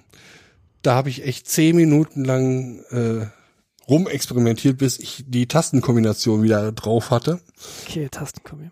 Ja, da, da habe ich es einfacher. Ich habe noch ein zusätzliches Drehrad an diesem LC-Display und dann kann ich da oben, kann ich tatsächlich ähm, die, äh, die Blende damit ändern. Ja, das ist der Unterschied. Also du hast halt ein Kameramodell Anführungszeichen besser. Und da sind die Genau. Sachen einfacher einzustellen. Ja, genau. Nur ich wollte Würdest halt, du dann, weil du jetzt sagst, naja, besser und du, du hast dir da so oh, Dinger gebaut, die für dich funktionieren, so Lösungen, würdest du, wenn du jetzt eine neue kaufst, würdest du sagen, okay, ich gehe auf die zweistellige Modellreihe?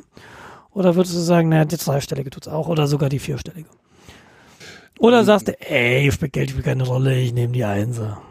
also wenn das der Fall wäre, dann würde ich mir wahrscheinlich einfach nur, weil ich sagen könnte, eine Vollformat, also eine, irgendwas aus der Einser-Reihe, Ja, die Fünfer ist, ja, ach so, ja, genau. Ja. für Mark 5 irgendwas. Ähm, gibt's auch mit der Mark 4 sind die, ja? Die, ich glaube, die Fünfer sind bei der Mark IV gerade, ja. ja. Aber das Problem ist halt, ähm, das ist viel zu viel Kamera für das, was ich tue. Ja, so geht's mir leider auch. Aber zum Glück interessiert mich das nicht so häufig. aber, aber ich mache ja gerade Budgetplanung und so mit YNAB und ähm, äh, fällt aus. Ja, nee, ich würde mir jetzt lieber ähm, bessere oder andere Objektive holen. Ich habe halt auch, ich habe wirklich den Joghurtbecher, ja, die 1,8, 50 Millimeter Festbrennweite. Und das ist irgendwie das Kameraobjektiv, was ich zu 90 Prozent verwende. Okay. Trotz Crop, also du bist schon so dann sehr. Ja, das ist halt äquivalent 80, 85 Millimeter. Und damit kannst du relativ viel fotografieren. Das ist super für äh, Porträts geeignet. Das ist auch noch weitwinklig genug für ähm, Landschaftsaufnahmen. Das kannst du benutzen für ähm, Konzerte oder Veranstaltungen, wo wenig Licht ist. Also das ist eigentlich sehr, sehr geil, das Objektiv. Ich finde, du musst immer sehr weit weggehen, um überhaupt so ein bisschen mehr einzufangen. Das stört mich an meinem 50er. Ja, in gut. Verbindung mit meinem Body. das ist, ja, musst du halt gehen, musst halt Zoom per Fuß machen. Ja, geht halt nicht immer, zum Beispiel, wenn Wände da sind. Ne? Ja, Aber also ich hatte das, ich, ich mag das eins, ich mag, ich mag gerade diese große offenen Blende. Also du kannst dieses wahnsinnige tiefen Unschärfe Dinge da, da, fahren. Das das macht mir schon riesig Spaß. Okay. Ähm, ja, das ist halt so künstliche Kun- Kunst halt. Ja. Ja, also das Freistellen von einem Subjekt oder so ist natürlich sehr, sehr sinnvoll damit zu machen. Also wie gesagt, das ist aus meiner Sicht eine sehr schöne Porträtlinse. Ja, Punkt. Ich würde, ich, ich habe letztens mal ganz kurz nur geguckt nach etwas, was, was weitwinkliger ist und eine ähnliche Offenblende hat. Und da musste auch dann relativ viel Geld gleich wieder in die Hand nehmen. So 35 Millimeter oder sogar noch weniger. Ja, ich, ja, ich hätte Das gerne irgendwie so huiuiui. 24 Millimeter. Und dann auch so, weiß nicht, zwei Vierer Bre äh, Brennweite. Ja, Offenblende. Blende, genau. Also das wäre schon mal nicht schlecht. Ja, Aber wobei hier, ich sehe gerade, es gibt einen äh, 2.8er ähm, 24 Millimeter, aber das ist wieder EFS und das geht dann wieder nicht auf ein Vollformat-Body. Und von dieser von dieser Logik würde ich jetzt im Moment nicht abweichen wollen. Also ich will eben nicht ausschließen, dass mich mir vielleicht irgendwann echt mal ein gebrauchter Mark V Body über den Weg läuft, wo ich sage, ach komm hier, das ist jetzt ein Preis, der ist fair und ja, der hat noch nicht so viele Auslösungen, den nehme ich mit. Aber so EFS würde ich mir jetzt nicht kaufen. Tatsächlich, die Also nicht es- auf Vollformat es gehen. gibt ja, es gibt ja auch die 24 Millimeter EF. Also das mit 2.8. Ich, ja. ich, ich habe hier gerade nach Preis aufsteigend sortiert und da bekommen natürlich jetzt noch so diese, diese, diese, diese, die eben nicht vollformatfähig sind. Du musst das Ich umgedreht könnte ja mal nach. Preis absteigend sortieren und einmal laut lachen. Oh, alles klar. Das muss ich jetzt auch, das mache ich jetzt auch gerade mal. Nee, Da, dann hast du hier äh, es- komplette Sets von Wally das- äh. Äh, nee, was haben? ich ja, was ich ja tatsächlich irgendwie, äh, die, die logische Konsequenz wäre, ich habe jetzt ein 2470 ähm, L-Objektiv und es gibt da drauf weit, also das hat, das Schöne an dem L-Objektiv ist, es hat durchgängig 2.8. Deshalb habe ich mir das gekauft. Ich, ich Dieses mag L den ist Blitz nicht. das mit dem roten Rand oder sind das Genau, schon die L ist das mit dem roten Ring, genau. Äh, die gibt's auch weiß, dann haben sie eine größere, äh, eine höhere, eine höhere Teurer. Tiefe. Es gibt eins, ähm, es gibt eins und das ist weiß und das ist auch ein L-Objektiv, 70 bis 200 auch durchgängig 2.8. Aber da kannst du dir dann halt auch gleich eine neue 5D kaufen. Nee, das, was du, ja, okay, was soll das kosten? Das ist, Jens hat hier gerade ein 1,4er, 24 mm L-Objektiv, okay, anderthalbtausend Euro. Nee, das, das ist es halt nicht, ne? Das, das ist es eher nicht so. Also das kann man sich mal kaufen, wenn man Lotto gewonnen hat oder so. Genau, das, das Objektiv wäre so das, wo, wo ich von träume. Aber wie gesagt, macht gar keinen Sinn.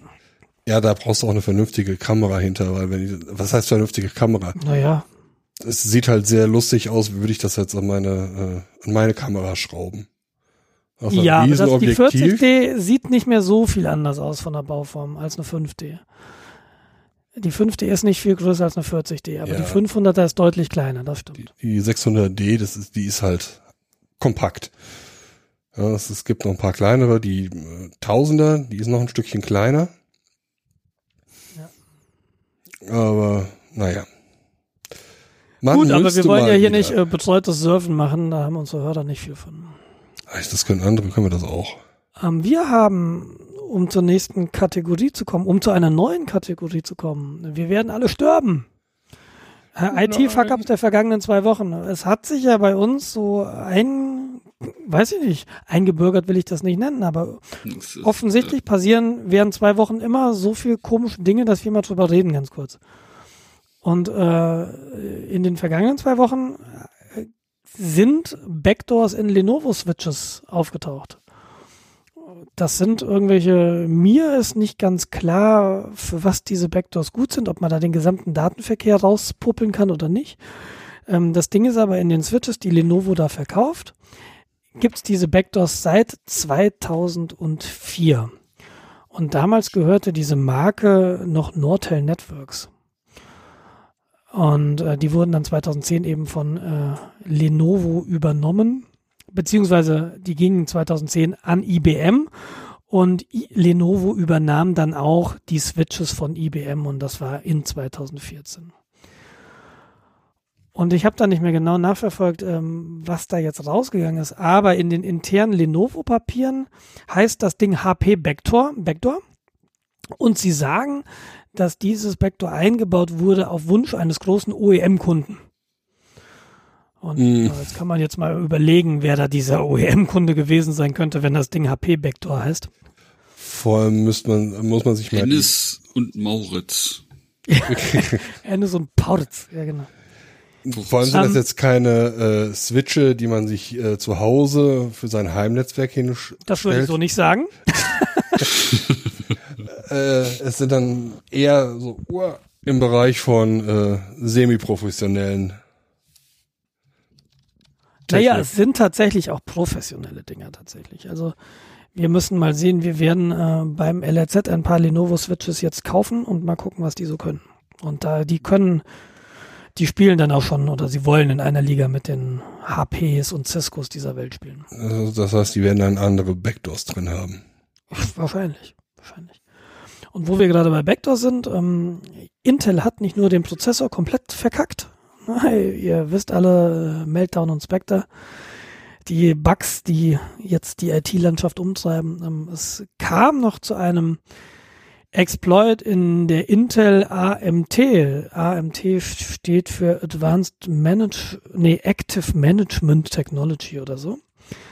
Und ähm, dieses Spectre erlaubt, dass du Passwörter vom BIOS äh, das BitLocker-Passwort und das die TPM-Pin umgehen kannst. Also das BIOS-Passwort brauchst du, wenn du im BIOS etwas ändern möchtest, wenn du irgendwie die Boot-Reihenfolge ändern möchtest und so weiter. BitLocker ist, ich, wenn ich mich richtig entsinne, die Festplatten, die Vollfestplattenverschlüsselung von Microsoft. Ja. Das heißt, normalerweise schützt du so ein Ding entweder mit einem Passwort oder mit, mit einem TPM, kommen wir gleich noch zu. Und um das zu entschlüsseln, brauchst musst du halt erstmal ein Passwort eingeben, dass diese Platte gelesen werden kann. Ähm, das kannst du umgehen mit diesem AMT-Backdoor und eben TPM. Dein TPM, das ist das Trusted Platform Module. Das ist ein Hardware-Modul, was du drin hast, ähm, das zum Signieren und zur Bestätigung und zur Überprüfung von Signaturen hardware-seitig geschützt hergenommen werden kann. Das heißt, du musst nicht deinem Betriebssystem vertrauen, dass der irgendwie äh, die die Kryptographie richtig macht oder, oder dann auch guckt, ob irgendwie ein, ein, ein Hash-Value, ein kryptografischer Hash-Value stimmt, sondern das macht dieser spezielle Hardware-Chip für dich, den du im Moment, glaube ich, auf jede, auf jedem Mainboard findest, das da draußen unterwegs ist. Wobei Und, das, ähm, glaube ich, nicht mehr korrekt ist, dass das dedizierte Hardware ist, sondern in den neuen Prozessoren wird das TPM übers, äh, über die Management Engine implementiert. Ist das da, wo das Minix Die Management Engine, das ist, das ist die, das Minix, ne? Mhm. um, ähm, what could possibly go wrong? Okay, dann äh, mag das korrekt sein. Früher war es ein Hardware-Chip. Ähm, ein bekannter Hersteller ist Infineon zum Beispiel von so Dingern. Naja, und da brauchst du halt auch einen PIN, um da reinzukommen oder um das Ding erstmal zu aktivieren. Um den Masterschlüssel irgendwie zu aktivieren. So, und der Trick ist mit diesem Intel AMT Backdoor, beim Booten kannst du Ctrl P drücken ich glaube, mehrmals. Und, und danach ist das einfach alles ausgeschaltet. Praktisch. Und dann überlegst du schon so, hä? Also wenn du da jetzt ungünstig auf der Tastatur sitzt und du bootest deinen Rechner neu, dann ist irgendwie sämtliche Security ausgeschaltet. Äh, was machen die eigentlich da bei Intel? Frage ich mich. Man könnte ja paranoid sein und sagen, sie wurden angehalten, das so zu tun. Ja, das könnte man sein. Oder man hat mit Intel ein bisschen mehr zu tun und weiß, dass die auch nur scheiße sind. Der, der, nee, der Trick ist, nee, es ist nicht, ist nicht ganz so wie gesagt, sondern du musst Steuerung P drücken und dann ein Passwort eingeben und das Standardpasswort ist Admin und das wird in den seltenen Fällen halt irgendwie geändert. Und es gibt hier Empfehlungen von F-Secure, das ist so ein, ähm, so ein Schlangenölhersteller, äh, die so, weiß ich nicht, Virenscanner machen und so, was man eigentlich auch nicht auf seinem System haben will. Äh, die, die empfehlen einem, das Standardpasswort zu ändern und aber trotzdem die geschäftlichen Notebooks unterwegs nie unbeobachtet zu lassen oder wenn man das Passwort nicht ändert, AMT deaktivieren. Und äh, Intel weiß von dem Problem laut Heise, diesem Heise-Artikel und sieht die Notebook-Hersteller in der Pflicht, ihre Systeme besser abzusichern. Mm. Das Finde ich insofern lustig, so Intel weiß von dem Problem, dass ihre CPUs kaputt sind, aber ähm, sie sieht halt die Notebook-Hersteller in der Pflicht, doch entsprechende Software bereitzustellen. What? Also, ja. Das Lustige ist, Intel ist da ja auch gerade mit diesem AMT nicht äh, unbeschrieben. Ich habe gerade eben parallel recherchiert. Es gab bereits im Mai 2017 äh, Probleme mit diesem ganzen Zeug. War das, was, wann, wann kam denn dieses Minix-Geraffel? Das war später, oder? Ja, das kam später. Also Ja. das hört sich für mich an, als wäre das Zeug alles mit der heißen Nadel reingestrickt worden. Und äh, sie haben da irgendwie fünf Praktikanten dran gesetzt. Ich habe das Gefühl, die Einschläge kommen immer näher. Also so langsam explodiert's immer häufiger. Ja, was wir da gerade sehen, es ist ja, es brennt ja an allen Ecken und Enden. Du hast einen Laptop und du weißt halt, er ist eigentlich komplett kaputt. Deine CPU ist kaputt. Wenn du eine Intel-CPU hast, ist sie zweimal kaputt. Ansonsten vielleicht nur einmal, hast du Glück gehabt. Dann hast du irgendwo eine Management-Engine, die sich nicht im Griff hat, wo ein Betriebssystem drauf läuft, äh, das Security nicht mal buchstabieren kann, nämlich Minix. Ja, und dann hast du noch so Advanced Management Technology da oben drauf gepflanzt, die wiederum ein Passwort hat, mit dem du einfach alles andere ausmachen kannst. Ich glaube, Was? das liegt alles daran, dass immer mehr Überwachung in jeglicher Art und Weise gefordert wird. Sei es von Naja, der Regierung, sei es von den Firmen. Ja, die Firmen liefern, was äh, gebraucht wird und die Großabnehmer, ja, Firmen, äh, Regierungen, ja, äh, die sagen, hey, wir möchten eine Möglichkeit haben, um unseren Mitarbeiter zu überwachen, dann kriegen die das. Ich, ich Das- halte es immer noch für, für ähm, Inkompetenz? ja, genau. Das hast du schön formuliert. Ich glaube, das ist eine Kombination aus beidem. Auf der einen Seite, der Markt möchte eine Überwachungsschnittstelle haben, dann gehen normale Menschen dran und entwickeln eine Überwachungsschnittstelle und dann hast du halt so eine Kacke. Ja? Es kommt noch hinzu, dass irgendwie dieses Bedürfnis da jetzt ja irgendwie grassiert, dass jeder möglichst viel überwachen will, steuern will, managen will. Das ist ja auch in Firmen so, diese Unart, alles muss gemanagt werden, alles muss überwacht sein. Dann gibt es von diesen Leuten, die, äh, man kann nur das verbessern, was man messen kann. Ja, da, da, jetzt muss ich mir erstmal den Mund auswaschen gehen dieses ganze hohle Gebrabbel. Und deshalb hast du diesen Scheiß da überhaupt drin. Wer braucht denn eine Management-Engine? Warum? Wir möchten nicht, dass unsere Mitarbeiter mit ihren Firmen-Notebooks solitär spielen. Deshalb müssen Ja, wir das genau. abschalten. Ja, das ist, das ist letztlich äh, so eine der Ausprägungen. Und man könnte das ja irgendwie auch anders sehen. Man könnte ja sagen, pass mal auf, hier hast du deinen Arbeitsrechner, ja, den geben wir dir, weil wir zahlen dir Lohn und wir wollen, dass du produktiv bist. Hier ist der Rechner. Du kannst damit aber tun, was du willst. Ja, Ja. dann installiert er sich ja sein äh, nächstes BitTorrent drauf, installiert sich da äh, springende Möpse.exe und Ja, da kann man ja so ein bisschen- Kryptowurm in der Firma. Ich finde, wir haben jetzt, ich finde, wir haben jetzt gelernt, dass offensichtlich über Restriktionen, über irgendwelche Sicherheits- oder Management-Technologien dieses Problem nicht zu lösen ist. Ja, die sind Vielleicht sollten wir, vielleicht sollten wir das Problem mal versuchen, dahingehend zu lösen, dass wir Awareness schaffen. Nicht irgendwie irgendeine eine Excel-Datei aus dem Internet runterladen und doppelt draufklicken. Ja, ich, ich Ja. glaube, damit langfristig wäre das das bessere Ziel. Aber Kennst, das kannst du wieder nicht kontrollieren. Dann ist wieder, wer ist denn dafür verantwortlich? Ich möchte dafür verantwortlich nicht sein. Deshalb muss ich dir den schwarzen Peter zugeben. Genau wie unsere Wir Wir- Wirtschaft funktioniert. Jeder hat diese Cover-US-Mentalität. Ich war es nicht. Ja, ich habe getan, was ich konnte. Aber und, und jetzt Ich brennt halt irgendwie der ganze Rest.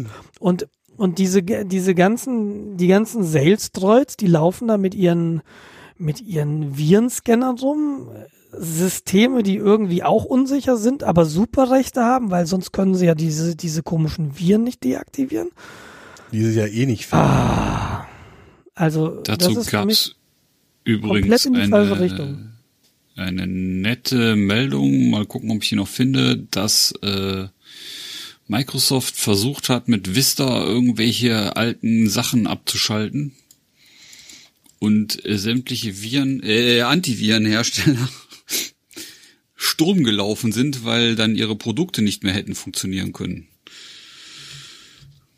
Ja, ich finde, das ist so wie mit dem ICE und du siehst hinten schon den Prellbock. Ja, aber du, du denkst nicht dran zu bremsen, weil läuft ja gerade so gut. Naja, der ist ja hinten. Wenn der hinter dir ist, ist der Prellbock echt ungefährlich. Es, ist, es tut nur einmal kurz weh und dann ist er hinter uns, meinst du das? nee, du sagst es, hinten sieht man den Prellbock. Ähm, ach, das ist alles kaputt. Ich meine, der Vorteil ist, Ja. wenn wir die gesamten Sicherheitsvorkehrungen einfach abschalten würden. Überall kommst du mit Rut, Rut rein. Gut ist. Da gibt's auch keine Geheimnisse mehr und alle sind glücklich. Tatsächlich mag ich jetzt mal ganz kurz ein Buch empfehlen, ähm, dessen Namen ich jetzt nicht weiß. Das macht es natürlich ja, ein, Buch. bisschen un, ein bisschen unpraktisch. Es hat Ja. sehr viele Seiten. 1984. Nein, es heißt, glaube ich, ähm, na komm, sei schneller. Ach nee, Hackers, doch Hackers. Wir haben, ich habe das schon mal empfohlen. Hackers, Heroes of the Computer Revolution. Ja, hast du. Darum geht's, wie ging das damals eigentlich los mit den ersten Rechnern, mit den ersten Unics? Und das tatsächlich war das am Anfang genauso wie du sagtest. Es gab keine Authentifizierung. Jeder konnte auf alles zugreifen auf so einem System. Ich meine, damals gab es nicht viele Computer und auf einem Computer hattest du dann mehrere Benutzer, als das endlich ging. Und äh, da gab es nicht, aber der Benutzer darf nicht in das Home Directory des anderen Benutzer reingucken, weil die Idee, die sie damals hatten, war, wenn ich da sitze und meine Arbeit mache und ich habe ein Problem, dann möchte ich vielleicht doch mal bei den anderen gucken, ob die vielleicht das Problem auch hatten und gelöst haben. Das ist ja ein total netter Ansatz. Ne? Irgendwie, pass mal auf, ich guck mal bei dir, ob du hast doch vielleicht das Problem auch gehabt und du hast es doch vielleicht schon gelöst. Dann kann ich von dir lernen. Und heute vernagelt man seine Rechner. Ah, Das ist ja gar nicht wahr. Also Rechner ja, aber das Ganze wird ja momentan mit der ganzen IoT-Geschichte wieder aufge äh, aufgelebt. Ja, da Das ist, ist, ein schöner Übergang. da ist ja Sicherheit auch nur äh, Beiwerk und nebenher. Ich muss das jetzt hier gerade mal ein bisschen kurz kapern, weil es regt mich doch zu sehr auf. Ich habe mich heute den ganzen Tag, Äh, warte mal, wollen wir vielleicht kurz noch die Datenfreiheit des Monats? machen wir danach. Okay, Machen wir danach. Dann habe ich mich eh warm geredet. alles klar. Ich habe angefangen, mich mal wieder ein bisschen mit Elektronik zu beschäftigen, habe mir ein Bauteil, einen integrierten Chip angeschaut, den E ESP 8266. Das ist ein WLAN-fähiger ARM-Prozessor. ARM? Nein. AVM-Prozessor, also Microcontroller. AVR, AVM ist das mit den Fritzboxen. Ach so, AVM. Man merkt, ich bin voll der Experte, also nehmt, nehmt äh, ernst, was ich sage. Und ähm, bei Intel anfangen. genau, ich weiß, was ein Chip ist. Wir machen Management über WLAN jetzt. Genau. Und damit habe ich dann jetzt angefangen. Und es gibt ein Protokoll, was heutzutage sehr gerne genommen wird, um in diesem Internet of Things, diesen IoT-Geschichten, Sensoren und äh, ähnliche Sachen ans Internet anzubinden oder an die Cloud, wie sie es nennen. Dieses Protokoll nennt sich MQTT. Ähm, ich kann nicht allzu viel über das Protokoll selbst erzählen, weil ich benutze das momentan einfach nur aus den vorgehandenen äh, Bibliotheken. Aber ich hatte keine Lust, äh, mir irgendwo einen Cloud-Service zu holen, die man sich mieten kann, um dann darüber dann diese Daten auszutauschen. Da ich ja in der glücklichen Lage bin, einen eigenen Server im Internet zu betreiben, meine quasi eigene Cloud habe, habe ich angefangen, mir da entsprechende äh, Server-Software zu, äh, zu installieren. Bin dann bei einer Software gelandet, äh, die Open Source ist und sich Mosquito nennt. Ähm, ist super easy zu installieren. Äh, Debian-artig apt install Mosquito und die Software läuft. Und da kommen wir gerade zu dem Punkt, warum diese ganze IoT-Scheiße von diesen ganzen Hipstern einfach nur im Arsch ist. Das Ding startet sich nach der Installation logischerweise automatisch, weil sonst würdest du ja nicht installieren wollen, hat keinen Benutzername, hat kein Kennwort und kann sofort benutzt werden von allen weltweit. Das Ding ist weder erstmal eingeschränkt nur auf Localhost, weil vielleicht willst du ja nur rumspielen, noch hat es irgendwie einen standardmäßigen Benutzer, noch hat es ein irgendwie generiertes Kennwort. Dann ist das, wie du das einrichten kannst, erstmal in Dokumentation komplett untergebuttert. Du musst echt danach suchen, um das zu finden. Dann ist die Kommunikation davon standardmäßig im Klartext. Also nix Verschlüsselung und gar nichts. Ich habe heute den ganzen Tag gebraucht, um meinen kleinen ESP 8266 dazu bringen, sich zu authentifizieren und die Sachen noch über TLS, also SSL äh, verschlüsselt zu übertragen. Aber wenn das jetzt so ein, so ein, so ein, so ein kleiner Chip ist, ich meine, Security, also gerade Verschlüsselung, das hat schon einen nennenswerten Overhead auf so Systemen. Merkst du da irgendwas oder hast du es ohne gar nicht wirklich probiert? Ähm, ich habe es nicht ohne probiert, man wird es garantiert merken. Der Prozessor ist standardmäßig mit 8 äh, Megahertz ausgestattet, 80 Megahertz ausgestattet. Also ist für Microcontroller echt fix. Ist schneller als äh, so ein Arduino, der mit 25 Megahertz daherkommt. Ähm, Naja, Megahertz ist ja das eine, ne? Naja, aber das Ding macht ja auch WLAN und das hoffentlich auch mit WPA2. Also irgendwo wird er Krypto schon machen können. ja, also Ja, ja, wird irgendwie klar. integrierte Kryptogeschichten an Bord haben. Äh, Versteh mich nicht falsch, ich mag Krypto ganz gern.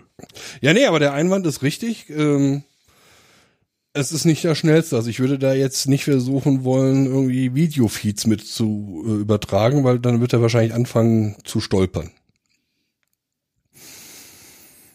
Aber da, das hat mich heute halt wieder so tierisch aufgeregt, weil Sicherheit erst als Nachsatz dazu kommt. Ja. Aber man kann JSON damit übertragen. Juhu. Hör mir auf mit Jason. Über Mosquito. Ja, Ja. Andererseits ist es, glaube ich, der Grund, warum ich einen neuen Job habe. Aber ist egal. Ähm, das ist eine andere Geschichte, die soll ein andermal erzählt werden. Aber zum Moskito selber habe ich auch noch ein lustiges ähm, ähm, berufliches Erlebnis. Ich bin, ich habe noch nie erzählt, was ich arbeite. Ich bin Supplier Manager, Lagerverwalter. te also Technical Supplier Manager. Ich sorge quasi dafür, dass das, was wir das, was unser Kunde bestellt und was wir von unserem Lieferanten bestellen, irgendwie ansatzweise konsistent ist und zusammenpasst. Damit Und der Kunde Gründen- ungefähr das bekommt, was er möchte. Richtig. Und aus verkehrt. Gründen, äh, aus Gründen der Interkommunikation müssen wir Mosquito, äh, MQTT sprechen. Und die Library der Wahl ist dafür Mosquito. Und zwar nur die Library, der Server ist explizit aus. Der wird gar nicht mitkompiliert. Aus Gründen. Es begab sich irgendwann Mitte letzten Jahres, dass die Version 014 äh, 1411 ein Security-Problem hatte und wir den Auftrag bekamen, auf die 1412 zu updaten. Während des Prozesses des Updates auf die 1412 hat Mosquito es geschafft, die 1413 und die 1414 noch auszubringen. Alle CVE-related. Also Das alle heißt hatten Security. Updates. Bitte? Das heißt CVE related heißt das ein äh, Es, Security es waren genau Security-Updates. Äh, Ja gut. und das war äh, eine Sache von drei Wochen oder so. Man spielt Naja, ja auch einfach halt- sowas mal ein. Ja. Dafür habt ihr halt den neuen heißen Scheiß. Da darf man sich echt nicht wundern, dass die Sachen einfach nur kaputt gehen. Wir haben jetzt tatsächlich nicht die 1.14, weil die Fixes in der 1.14 waren irrelevant für die Library. Das bestand nur bei den, äh, das war nur ein Serverproblem, von daher. Das ist das, was sie sagen.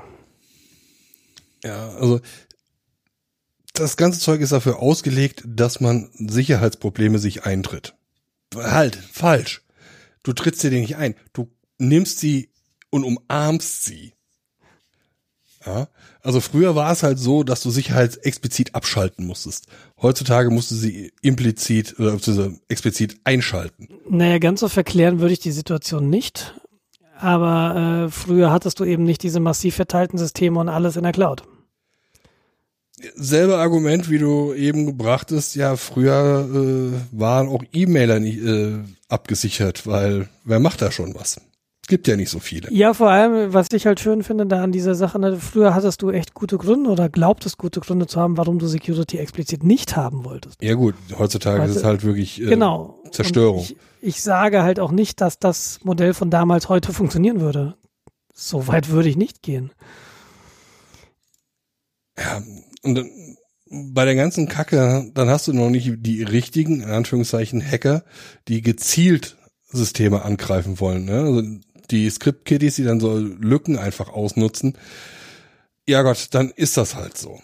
Ja, wenn ich eine MongoDB ins Internet stelle, wo ich meine Produktivdaten drauf habe und da keinen Kennwort und äh, Userzugang und Schutz habe, mir das Ding durch einen Trojaner platt gemacht wird, ja, lernen durch Schmerz. Hab's nicht besser verdient. Aber wenn dann äh, Hacker, sei es staatlich, sei es kriminell, ich weiß, die Trennung ist sehr hm, schwamm, schwammig, äh, gezielt dann irgendwelche Daten abgreifen, ja, du sagtest schon, Awareness, äh, Awareness, Bewusstsein für Sicherheit schaffen. Und das fehlt. Ja, ähm, worauf ich jetzt noch hinaus wollte, weil äh, wir sind hier jetzt gerade, wir werden alle sterben. In Norwegen gab's letzte Woche nämlich auch noch eine Datenfreiheit. Das sind 2,4, 2,8, weiß ich gar nicht mehr genau, Millionen Datensätze für, ähm, von Gesundheitsdaten verschwunden. Hört 2,8 Millionen, genau. Also, so, und äh, nur vor dem Hintergrund, äh, Norwegen hat 5,25 Millionen Einwohner. genau. Nur um das mal so in Relation zu setzen. Das heißt, 50 Prozent aller Gesundheitsakten sind befreit worden. Das schließt Polizei, Sicherheitskräfte zwangsläufig mit ein. Also Sachen, die wirklich sicherheitsrelevant sein können. Ja, eventuell der eine oder andere dadurch auch erpressbar. Ja, ich habe gesehen, du hast Syphilis gehabt.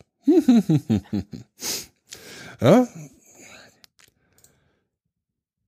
das ist halt und, dann dann hast du diese ganze Hippie-Kacke mit diesen nicht vorhandenen Kennwörtern und User-Daten und legst sie in die Cloud und dann kommst du auf die Idee, ach, zu diesen Leuten, da lege ich meine Daten und wichtigen, relevanten Daten mal hin. Da Ja, aber mir du schon hast nichts doch nicht nur- schiefgehen. du das hast doch schon nicht bequem. Das ist doch nicht nur, du hast doch nicht nur Script-Kitties. Also gerade im Zusammenarbeit mit ähm, öffentlichen Einrichtungen, da werden doch sicherlich keine Script-Kitties am Werk sein. Ich meine, stell dir mal vor, da gäbe es irgendwie sowas, über das zum Beispiel Anwälte Daten austauschen. Das würde man doch vernünftig machen. Ja, natürlich. Das würde dann an Siemens gehen oder wer hatte Toll Collect gebaut? Ähm, das sind dann Profis. Also die haben jahrelang studiert, die haben Doktortitel. Das muss gut werden. Ja, so tatsächlich. Und vor allem, wenn die da mehrere Mil zehn Millionensten Euros da reinpumpen. Ich meine, wahrscheinlich gibst du ja von den 10 Millionen Euro, die du reinpumpst, wahrscheinlich nur drei Millionen für QA aus. Die Code-Reviews machen, Sicherheitschecks.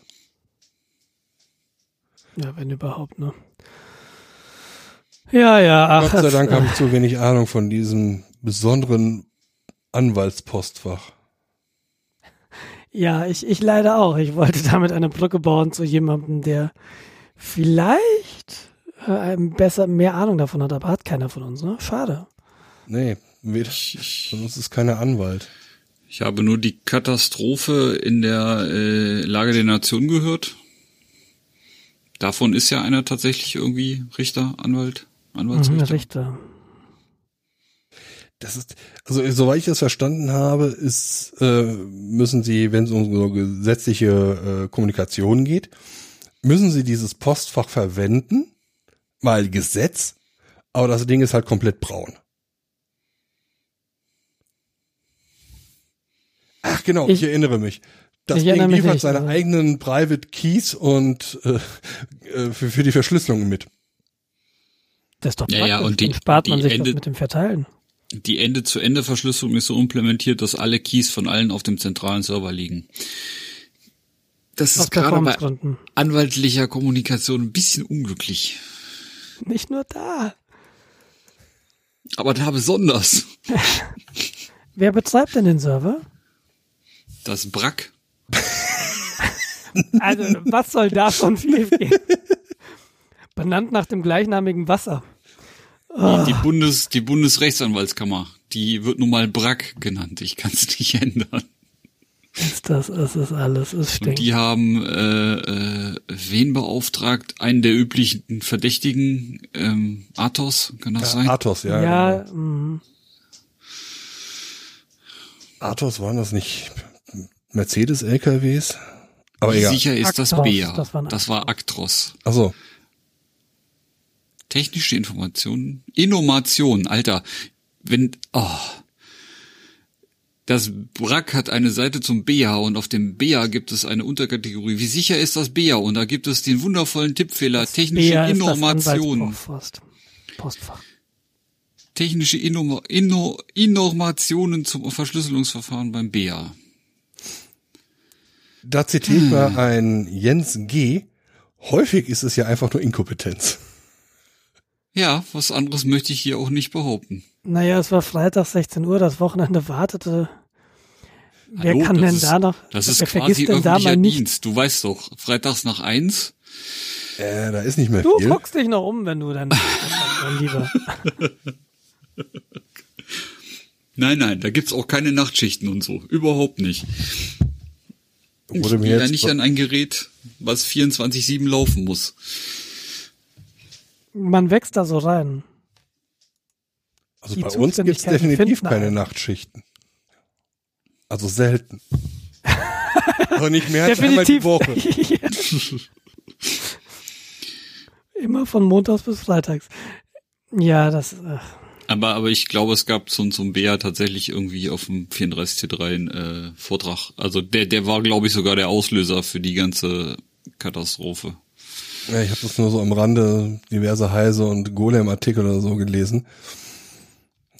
Ah, Es ist einfach nur erschreckend. Also, also was sie in der Lage gesagt haben und was ich auch sehr spannend fand, war, dass ähm, ich glaube, dass Vorschläge kursierten, ich weiß jetzt gar nicht mehr von wem, das Ding einfach mal äh, Leuten auf sei es äh, und, und sei es auf einer gesonderten Installation auf dem Communication Camp zur Verfügung zu stellen und einfach mal Leute machen zu lassen. Du meinst, um es komplett kaputt zu machen? Ja, und äh, das war, der Plan war aber von vor zwei Jahren oder so. Und da hätte man genug Zeit gehabt, es zu reparieren. ja, aber man hat den Mut nicht gehabt, das zu Aber man hat den Mut nicht gehabt, weil man hätte ja dann, dann wäre ja rausgekommen, wie schlecht es ist. Ja, Hm. das ist es wahrscheinlich.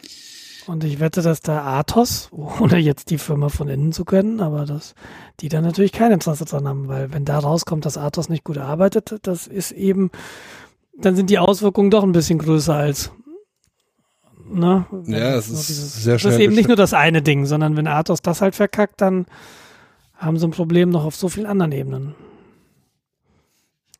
Ich kann das natürlich auch ein bisschen verstehen. Also man will sich da ja auch nicht öffentlich vorführen lassen. Aber die Frage ist natürlich, ob es das jetzt besser macht.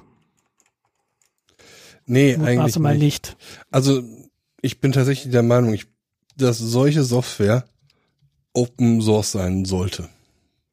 Wenn sie öffentlich finanziert wird, ja, bin ich deiner Ja. Meinung. Ja, das Gibt's ist ja, ähm, sorry. Ja? Da gibt's ja eine Aktion von der FSFE zu, Our Money, Our Code. Okay.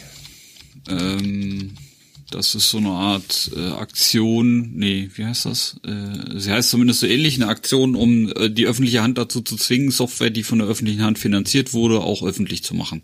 Das ist in Forschungsprojekten gang und gäbe. Wenn du in Forschungsprojekten äh, Software entwickelst und diese Forschungsprojekte sind publicly funded, dann muss am Ende oder im Rahmen des Projekts muss auch die Software zur Verfügung gestellt werden. Das gilt nicht, wenn da eine Firma natürlich Intellectual Property reinbringt. Natürlich nicht.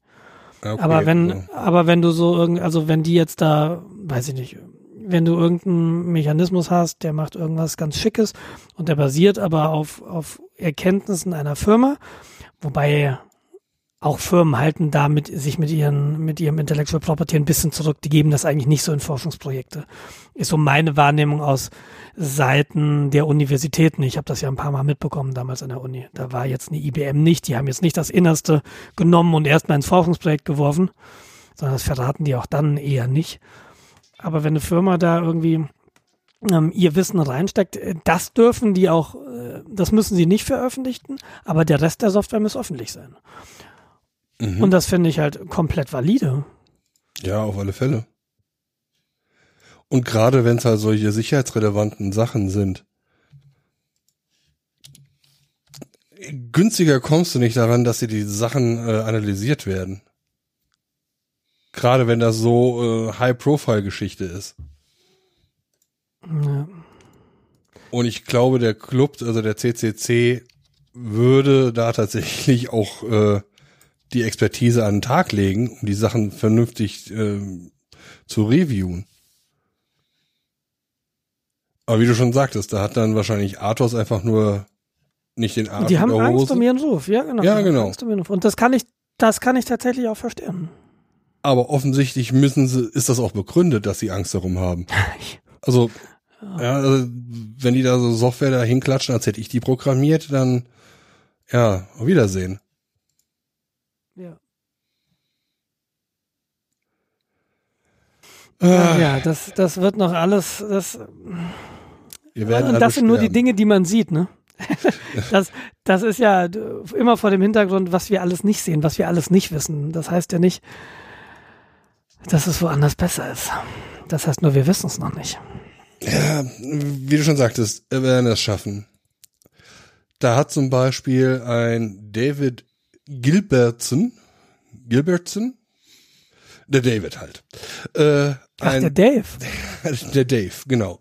Wir nennen ihn auch die, ähm, hat einen Artikel verfasst äh, mit dem Titel I am harvesting credit card numbers and passwords from your site. Here's how. Also ich sammle Kreditkartennummern und Kennwörter von deiner Seite und hier ist, wie ich es mache. Mal so frei übersetzt. Er beschreibt da ein möglicherweise theoretisches Szenario oder auch nicht theoretisch, ähm, was im Folgenden ungefähr so aussieht. Er möchte Code von sich bei dir auf der Webseite ausführen. Da gibt's was, das nennt sich Cross-Site äh, Scripting.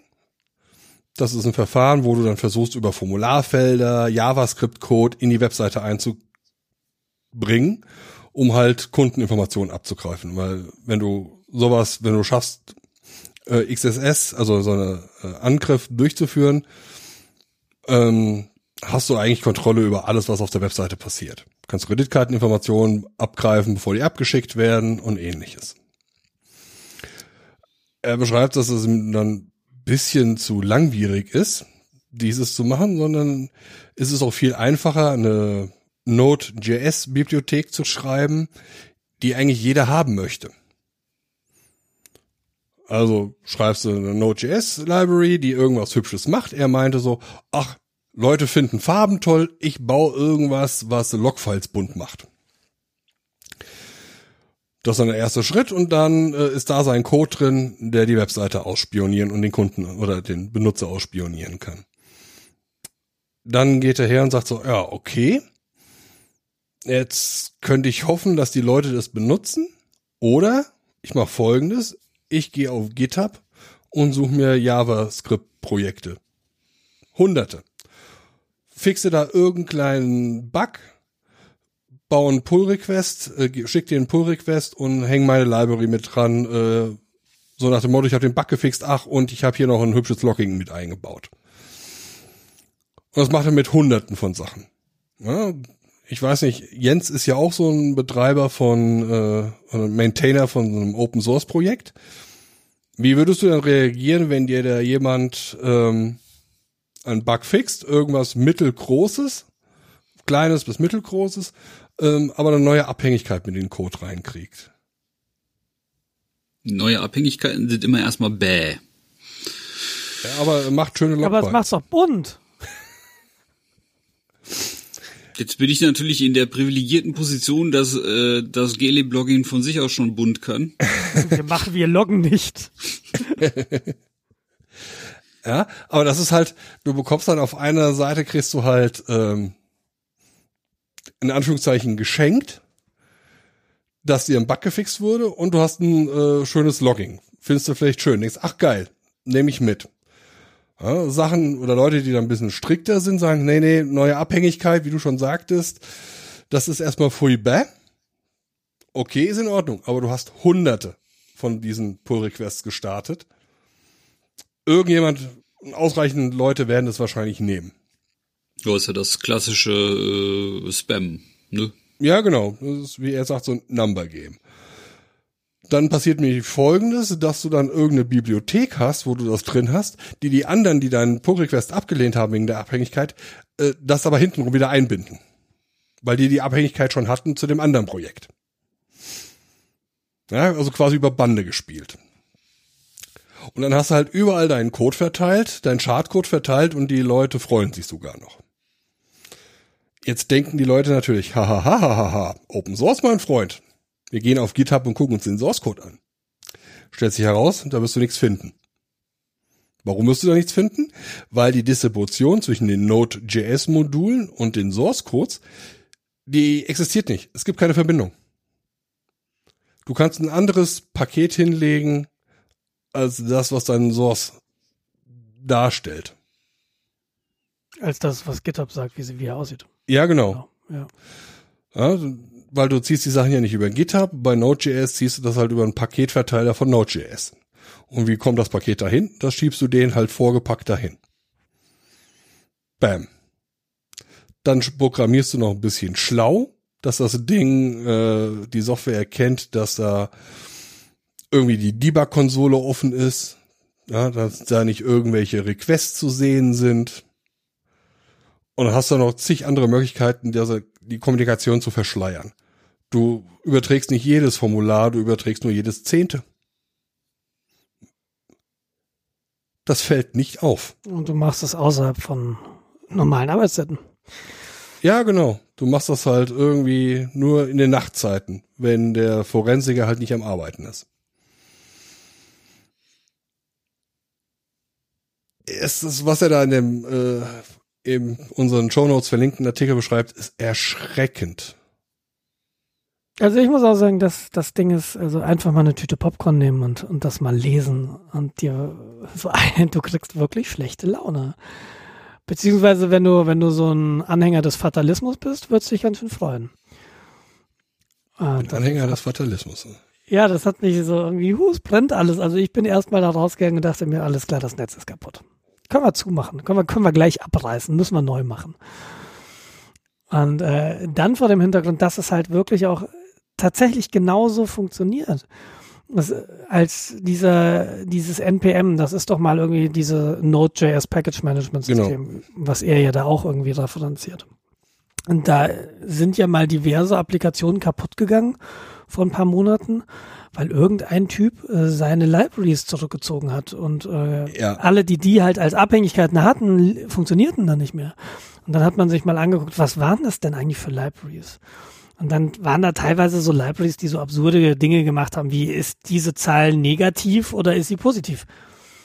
Und dafür bindest du dir, also dafür binden Leute tatsächlich ein externes Paket ein und haben eine externe Abhängigkeit und wissen eigentlich gar nicht, was diese Library da tut.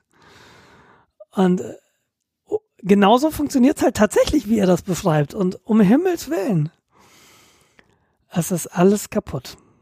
Und du hast auch keine Chance, das sinnvoll zu kontrollieren. Also es gibt da natürlich äh, Checksummendateien, ja, MD5-Dateien, aber die sagen ja nur, das, was du runtergeladen hast, ist das, was er auch hochgeladen hat. Ja, super. hm, nichts. Auch wieder verloren. Ja, dann hast du den Code, weil der ist gepackt und man will ihn ja äh, datensparend übertragen, dann ist der auch noch äh, obfuskiert. Also ja, das auch. Wurde verkleinert, also unleserlich gemacht, dann heißt die Funktion nicht sende bösen Schadescode, sondern die heißt einfach nur Function A. Hm. Weiß kein Mensch mehr, was das ist. Und das wieder auseinander zu friemeln, ist richtig, richtig viel Arbeit und das macht so gut wie keiner. Ich würde behaupten, es macht keiner. Kann ja, ist ja vielleicht auch tatsächlich nicht realistisch, ne? Ja, wenn du dir mal so ein typisches Node-Projekt anguckst, das hat Dutzende von Abhängigkeiten, die wiederum Abhängigkeiten haben. Ja.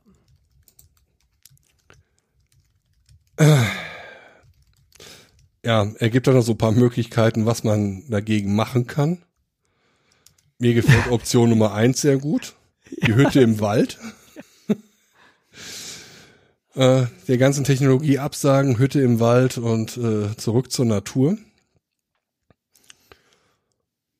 Oder man geht halt tatsächlich her und überlegt, was man da tut. Ja, da sind wir wieder bei diesen Hipster. So schließt sich der Kreis. Und ich habe das Gefühl, wir werden da echt noch eine ganze Weile was von haben. Denn das wird sich nicht so einfach bessern. Nee. Also, wenn man sich überlegt, früher war alles besser, weiß ich nicht. Früher war wie heute irgendwie. Ja, ach ja, früher. Früher war, es gibt ein paar Dinge, die früher besser waren. Ah, das kann ich mir gar nicht vorstellen. Und ich bin, doch, ich bin, ähm, ich weiß nicht, ich habe hin und wieder, also ich habe ja eine, eine Commodore 64 Tasse. Ja, und ähm, ich habe auch mal eine Weile nach gut erhaltenen C64s gesucht. Und dann irgendwie gedacht, was machst du denn eigentlich mit einem gut erhaltenen C64? Kannst ja eigentlich gar nichts mitmachen. Und dann äh, kam so, ja, du könntest ja einen Raspberry Pi einbauen und die Tastatur benutzen. Und dann hast du zumindest einen schön aussehenden Computer, weil diese erste Version der, der Brotkasten vom C64 ist natürlich auch optisch sehr ansprechend, finde ich. Aber ich weiß, ich kann mich wirklich nicht erinnern, wie die Tastatur war, ob die Tastatur überhaupt gut war, keine Ahnung. Jedenfalls dieses Projekt, ich, ich finde ihn immer noch hübsch, aber ich werde ihn mir nicht kaufen. Und es gibt aber diese, an diese alten mechanischen Tastaturen, die es früher so gab, die so richtig laut geklickt haben. Mhm. Und ich hatte mal das Vergnügen, eine Weile ein IBM Model M zu besitzen. Das war eine Tastatur, die so Mitte der 80er rauskam und die mit dem 85. ursprünglich mit dem IBM PS2 Personal Computer released wurde, wo auch äh, die Anschlüsse ihren Namen her haben, diese PS2-Anschlüsse, mit dem man damals Mäuse und Tastaturen angeschlossen hat. Schon ein Die bisschen hatte her. aber der PS1 auch schon. Nitpick. Wieso haben wir den nochmal eingeladen, Jens? Gut, die hatte der PS1 auch schon, aber offensichtlich heißen sie PS2-Anschlüsse, Den haben wir eingeladen wegen seinem neuen Job. weil zwei ist besser als eins. Und ähm, ich, ich weiß nicht, wo mein IBM Model M hingekommen ist. Es ist über die Jahre, über viele Umzüge auch meiner Eltern hinweg, habe ich viel Hardware verloren. Die ist halt einfach nicht mehr da. Und Mhm. ich glaube, das Model M gibt's halt wahrscheinlich nicht mehr. Und ein Model M wäre jetzt für mich auch nicht besonders zielführend, weil ich ja mit macOS arbeite. Nun, da, da fällt mir aber diese, da fehlt mir so ein bisschen dieses Wissen, was waren damals eigentlich gut? Gab es damals gute Tastaturen? Und dann fängst du an, ein bisschen Ähm. rumzulesen. Es gibt das äh, Unicomp Space Saver M. Genau. Ja, d- genau. Kommen wir gleich nochmal zu. Ähm, die Unicomp ist eine moderne Auflage des Model M. Das hat dann sogar Windows-Tasten. Aber sieht optisch halt nicht so schön aus, finde ich. Dieses blaue Logo da oben, ist auch egal. Und äh, es stellt sich raus, wenn du ein bisschen danach googelt, mechanische Tastaturen Mac, dass es eine oder zwei sehr berühmte Modelle gibt, ähm, die äh, ganz wahnsinnig verehrt werden wegen des Tastaturanschlags. Die müssen so sein wie das Model M oder so. Und das sind die Apple Extended Keyboards. Und äh, insbesondere nochmal das Apple Extended Keyboard 2. Das ist ein Keyboard, das 1989, glaube ich, vorgestellt wurde. So ungefähr. Und äh, das spricht ADB. ADB ist der Apple Desktop Bus. Das war tatsächlich, wenn ich mich recht entsinne, eines der ersten Keyboards mit ADB damals. Da hat Apple das neu eingeführt. ADB hatte so Sachen wie, also du hast einen Powerknopf auf dem Keyboard, du konntest also dein Mac mit dem Keyboard anmachen, wie das die alten Suns, glaube ich, auch hatten. Ähm, irgendwie sehr convenient. Ähm, der Apfel war noch bunt, mittlerweile ist er ja äh, schwarz oder so, je nachdem, auf welchem Hintergrund du das druckst. Und das ist eine mechanische Tastatur, die äh, ein sehr, sehr guten, sehr, sehr gutes Anschlaggefühl haben, haben soll. Der Vorteil bei diesen alten Apple-Tastaturen ist, Apple hatte schon 1989 alle Tasten, die sie auch heute haben. Also mir fehlt nicht so eine Windows-Taste. Wenn ich mir heute ein Model M kaufen würde, an einem Windows- oder einem Linux-Rechner, da habe ich keine Windows-Taste. Und die braucht man heute dann doch hin und wieder mal, weil es äh, sehr viele Sachen sehr viel leichter zugänglich macht. Ich glaube, wenn du, wenn du ein Windows-System locken willst, ist Windows-Taste L. Dann ist halt Mhm. der Bildschirm gelockt. Und das sind so Sachen, das ist halt sehr einfach dann zu benutzen. Das finde ich sehr, sehr schön. Also man ist ja beim Mac viel, viel abhängiger von dieser Sondertaste. Also bei Mac ist es keine Sondertaste. Also die Command-Taste ist halt essentiell. Ist, Genau. Bei Windows ist sie ein schönes Beiwerk. ja, aber genau. Aber halt wie gesagt, das, aus. was das Schöne aus heutiger Sicht ist, dass das damals schon so war. Und wenn du dir heute ein, ein AEK kaufst, also ein Apple Extended Keyboard, sind die Tasten da schon drauf. Habe ich so gedacht, gut, guckst du mal. Und bei eBay Kleinanzeigen war dann ein Angebot, zwei Apple Extended Keyboards und ein Apple Keyboard. Was das Apple Keyboard ist, weiß ich noch nicht, weil ich habe diese drei Keyboards noch nicht. Die werden jetzt Anfang kommender Woche kommen. Die habe ich gekauft. Und die Ansage war, ja, ganz schön vergilbt. Gut, dachte ich mir, ach, schauen wir mal später nach. Mir geht's jetzt erstmal um die Keyboards. Und ähm, das Problem ist, dieser ADB, dieser Apple Desktop Bus, das ist nämlich nicht irgendwie einfach nur eine andere Tastenbelegung und du machst einen auf USB-Konverter rein und es läuft, sondern der USB-Konverter, der muss aktiv sein, das ist ein Mikrocontroller. Okay. Und ähm, es gab damals, als sie ADB abgeschafft haben und hin zu USB gewechselt sind, gab es auch Geräte. Genau genommen, es gab einen Hersteller, der ein Gerät gebaut hat. Äh, Griffin war der Hersteller und das Gerät war der iMate. Die Geräte gibt es auch seit zehn Jahren nicht mehr. Und ähm, es war jetzt, du kannst dir entweder so ein Ding kaufen, die bei eBay teilweise relativ teuer sind, oder du gehst hin und kaufst dir ein Arduino und kaufst dir ein paar Kabel, kaufst dir Widerstände, kaufst dir ein paar ähm, irgendwie, ich habe hier noch so ein, so ein S-Video-Adapter vor mir liegen, weil ähm, der ADB hat die gleiche Tas hat den, den gleichen Pin-Layout wie so ein S-Video, also SV, ja, S-Video, Videoverbindung halt. Ähm, ist Mini-DIN mit vier Ports. Und äh, ich habe versucht, mir das selbst zu bauen. Mit einem Arduino. Du findest, ein, du findest Code auf GitHub, das, der genau das macht. Dann sollst du dir einfach drauf flashen und dann sollte das eigentlich funktionieren. Äh, long story short, ich habe es nicht geschafft. Ich habe Okay. da aber auch nicht zugegeben nicht viel Zeit rein investiert. Ne? Ich habe das Ding mal zusammengesteckt, ich habe ein paar Kabel in den Stecker gesteckt und die Software drauf geflasht und einmal angesteckt und mein Mac meinte, oh, ein Keyboard. Aber egal, was ich auf dem Keyboard drücke, ähm, kommt halt nichts an.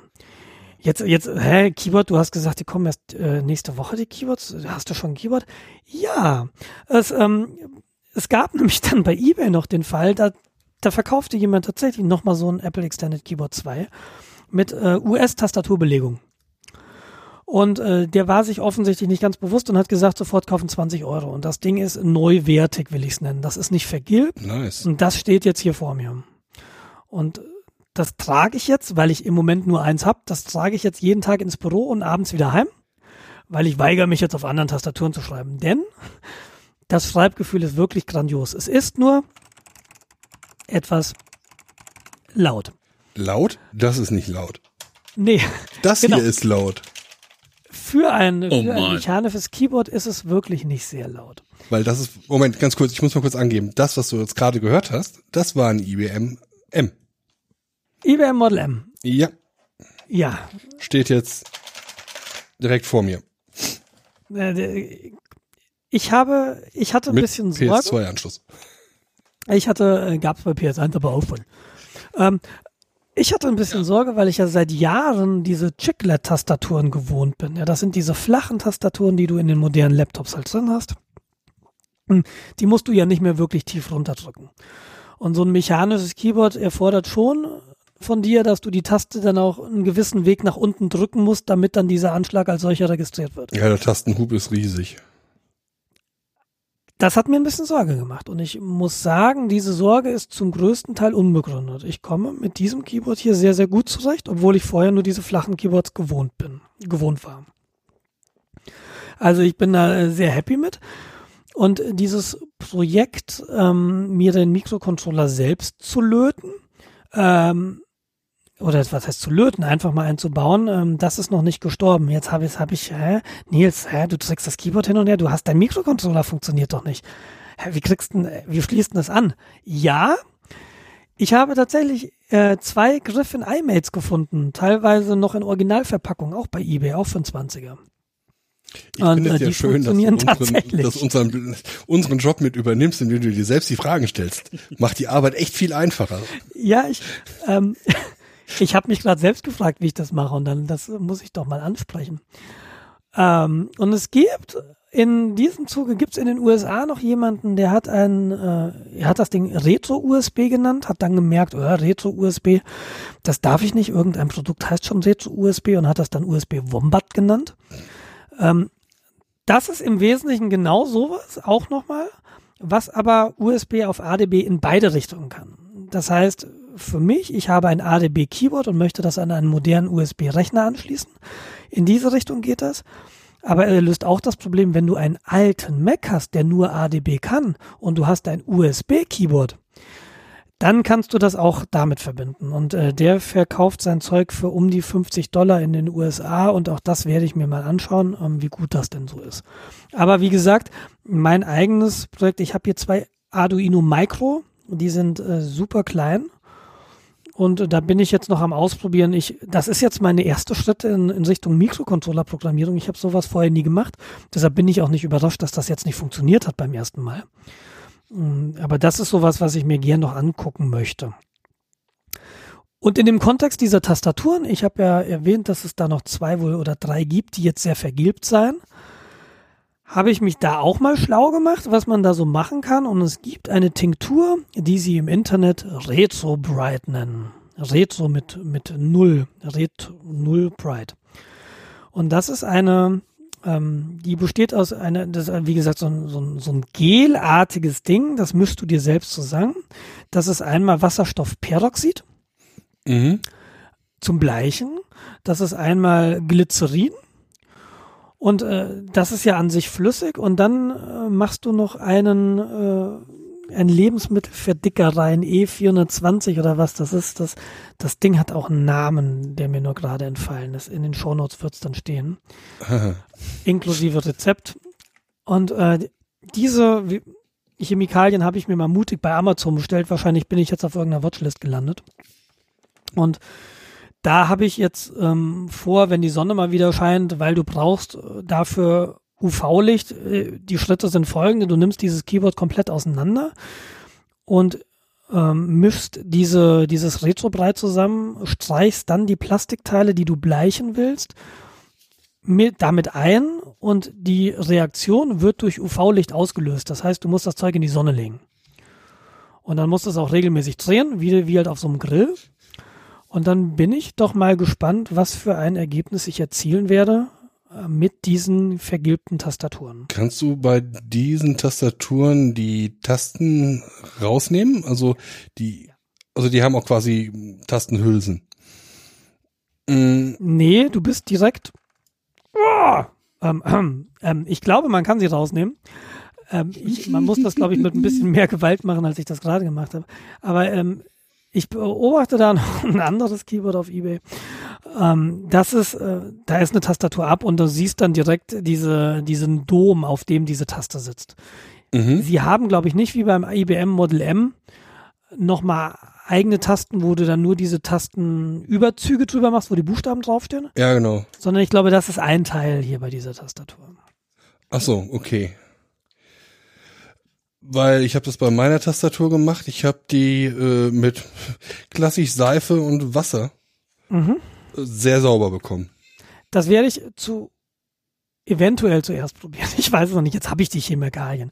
Ähm, Die Ja. dritte ominöse Ingredienz heißt übrigens Xanthan und ist E E415. Also, weil 240 ist so Bit. Ja, 415 Xanthan. Also Wasserstoffperoxid, Glycerin und Xanthan. Das Problem mit dem, mit der Farbe ist halt nicht unbedingt Dreck. Das Problem ist der, der Flammhemmer. Genau. Da muss man halt gucken, was denn das Problem ist. Genau, muss man gucken, was das Problem ist. Und ähm, es ist wohl auch tatsächlich so, dass diese IB, äh, diese, diese Apple-Tastaturen hier, dass die Tasten das Problem nicht haben, bis auf die Leertaste. Die Leertaste ist Mhm. aus einem anderen, aus einem billigeren Plastik hergestellt mit so einem Flammschutz drin. Genau wie der, ähm, wie der restliche Teil der, des Gehäuses. Die anderen Tasten selbst haben dieses Problem wohl nicht so sehr.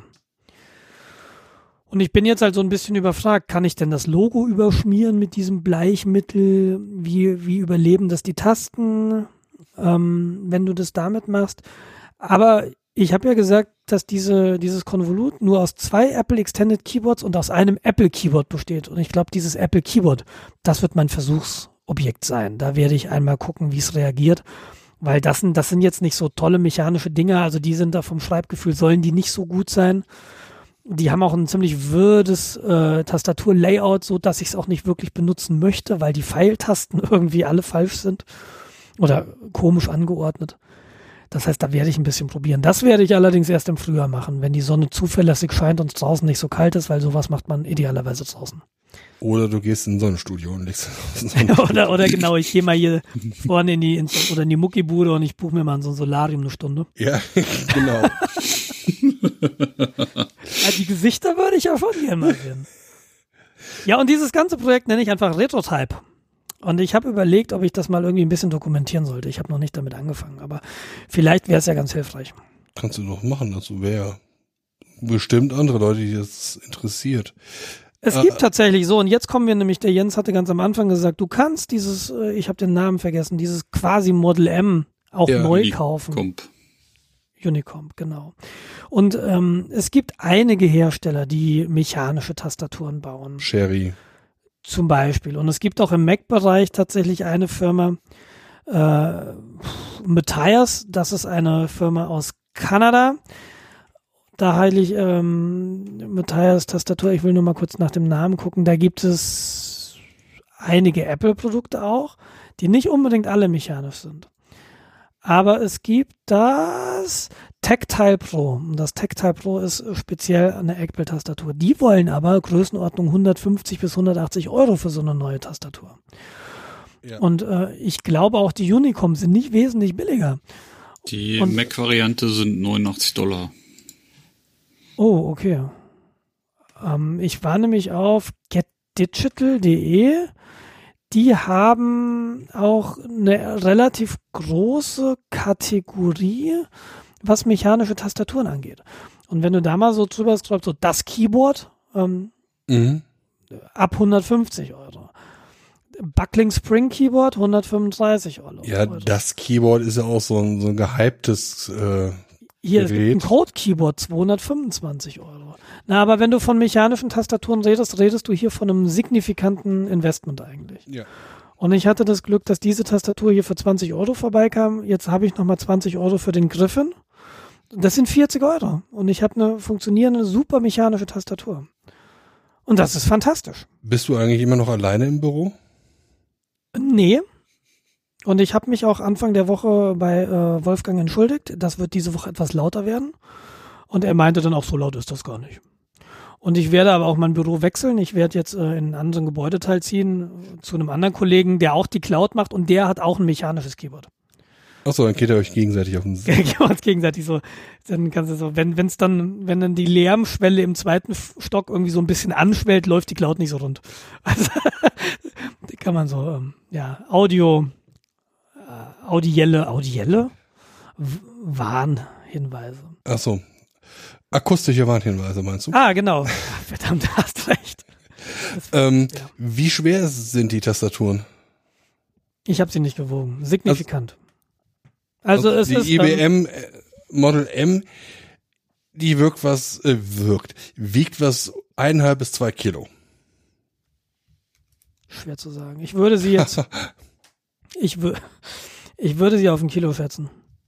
Jetzt, ich heb sie gerade links und rechts mit zwei Händen hoch. Ich also versuche mir vorzustellen, was eine Tafel Schokolade wiegt. Und ich glaube, dass zehn Tafeln Schokoladen ungefähr hinkommen. Volle Tafeln Schokolade.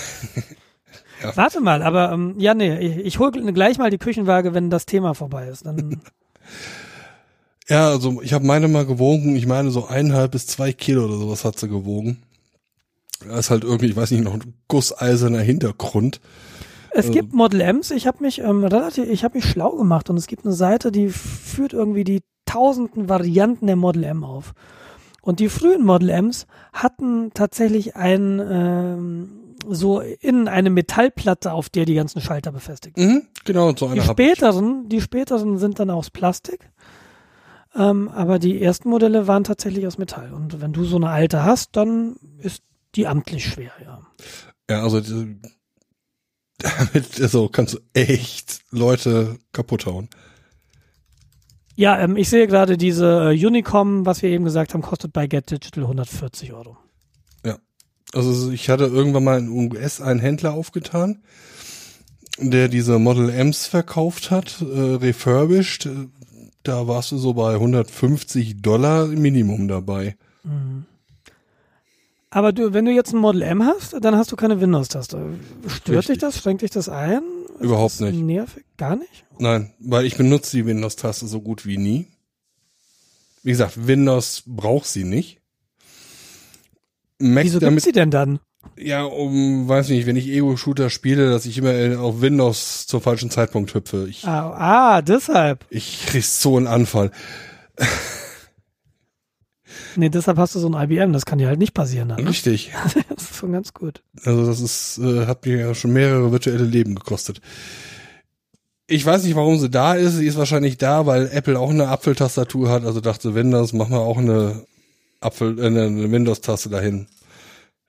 Ich brauche sie in meinem wahren Leben selten, beziehungsweise seit Windows 10 mehr, weil darüber sich das äh, Startmenü öffnen lässt und man quasi sowas wie einen Finder hat, um Programme Mhm. zu starten. Mhm. Aber das geht auch mit Control Escape. Also das ist nicht mehr oder weniger Aufwand eigentlich. Diese Windows-Taste, ich überlege gerade, die kam so zu Zeiten von Windows 95 ungefähr, oder? Ja, sowas in der Richtung. Hm. Also zumindest im Jahr 2000 rum irgendwas. Also ich muss für mich sagen, dass ich ähm, diese, diese Spinnerei jetzt mechanische Tastaturen äh, wieder zu benutzen, das macht mir gerade sehr viel Spaß. Ich finde, das ist ein sehr, sehr angenehmes Tippgefühl. Und ich kann ohne Probleme tatsächlich wechseln jetzt auf diese Chiclet-Tastaturen, die ja eingebaut sind in meinen Laptops und diese mechanischen hier zu Hause und oder im Büro. Und ich äh, genieße gerade total, dass ich wieder so einen Numblock habe und ähm, diese, diese Tasten über den Pfeiltasten, so Insert und Delete.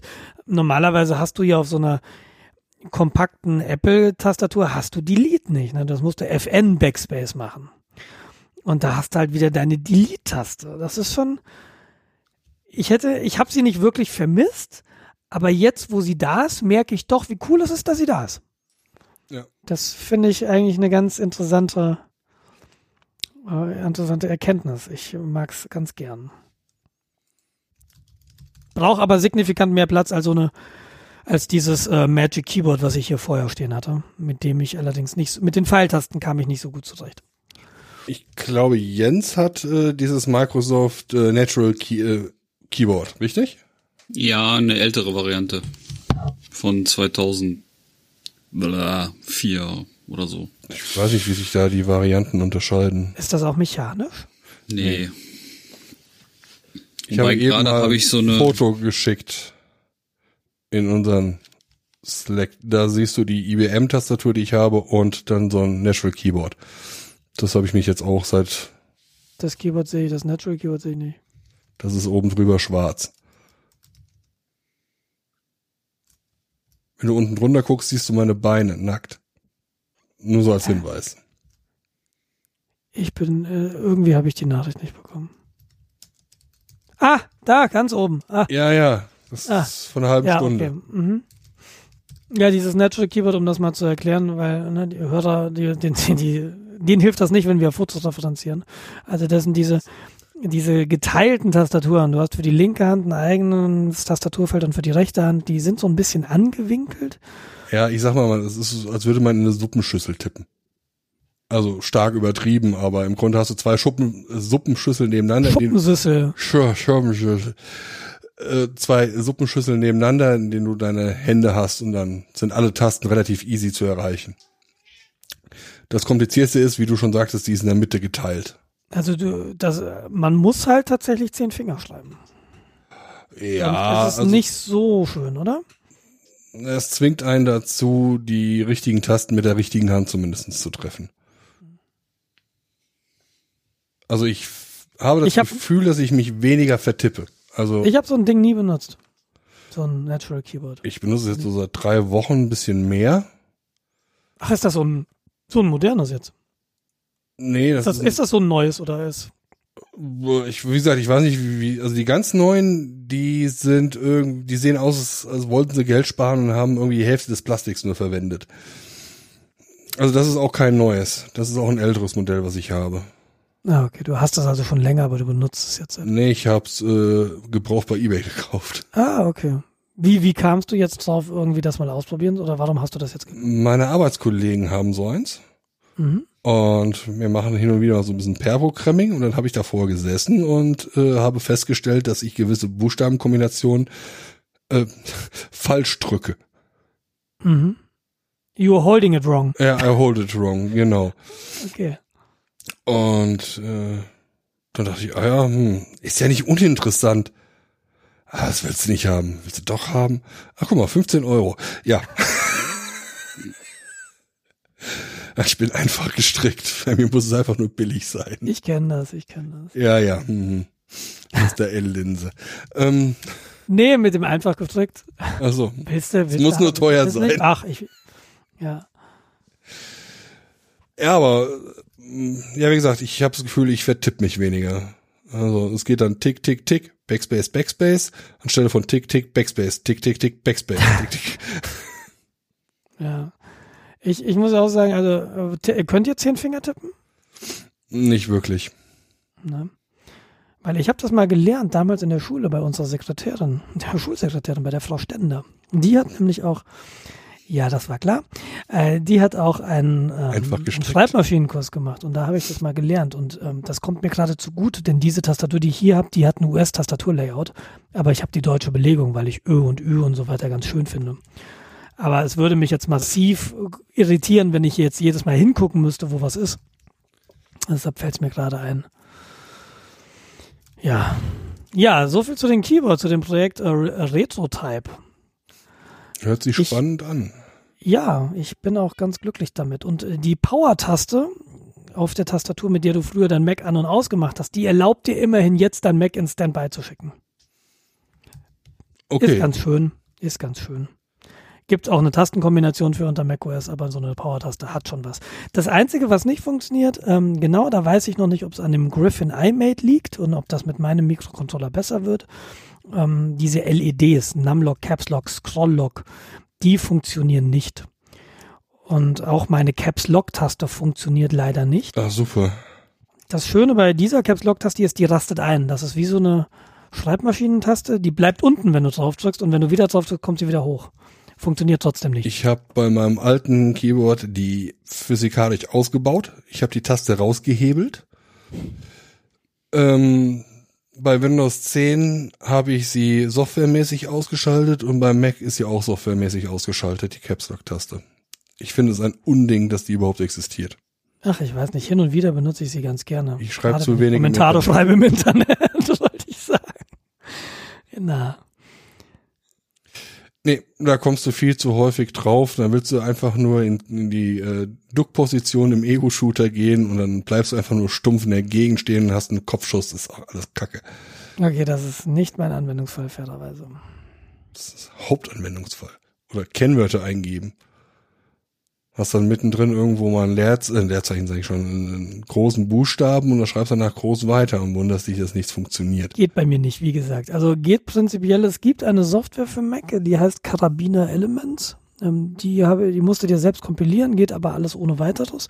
Und dann funktioniert auf einmal, wenn du die installiert hast, aktiv hast, die erkennt dann auch deinen Griffin iMate als Tastatur und dann funktioniert das. Das Problem ist dann allerdings, wenn ich relativ schnell tippe, ver, vergisst die Software Buchstaben. Und das ist Okay. natürlich richtig ätzend. Und äh, dann, geht- dann geht auch halt die LED. Und dann habe ich mir aber gedacht, weißt du, also ich will keine Buchstaben vergessen, ich will damit einfach tippen können. Und Caps Lock benutze ich jetzt nicht so häufig, als dass es wehtun würde, dass es nicht geht. So, lassen wir es halt einfach. Ja, und damit, ich, wie gesagt, ich bin relativ glücklich mit dem Ding. Äh, Muss man, glaube ich, ein Fable für haben. Die Dinger sind recht groß. Äh, viele Leute finden sie vielleicht auch nicht hübsch, so dieses alte Computer-Beige auf dem Schreibtisch stehen zu haben. Ich persönlich mag's. Ich finde dieses Detail dieses bunten Apfels oben links ganz, ganz schön. das Apple Extended Keyboard 1 hat den Apfel unten links, wäre auch schön gewesen, aber habe ich noch nicht entdeckt auf Ebay und ich weiß nicht, ob ich mir dann überhaupt eins kaufen würde. Jetzt habe ich ja genug Tastaturen für alle. Glaubst du nicht, dass das so ein bisschen mehr so Nostalgie ist? Ich weiß nicht, diese Zeit, äh, ich, bei dieser Tastatur denke ich nicht, oh, früher war alles besser, weil ich äh, zu der Zeit noch kein Mac-Benutzer war. Ja, aber es hört sich für mich jetzt wirklich sehr, sehr nostalgisch an. Ja, ja, mag sein. Tatsächlich gucke ich gerade auf eBay, äh, auf eBay, auf YouTube äh, diverse Kanäle, wo sie, wo einer einen alten IBM-PC halt anpackt, ne, den sie vor 30 Jahren äh, irgendwo in ein Lager gestellt haben und jetzt haben sie ihn rausgeholt und haben unpackt. Oder das Ding ist quasi brandneu. Oder, oder ein, ein Typ nennt sich 8-Bit-Guy.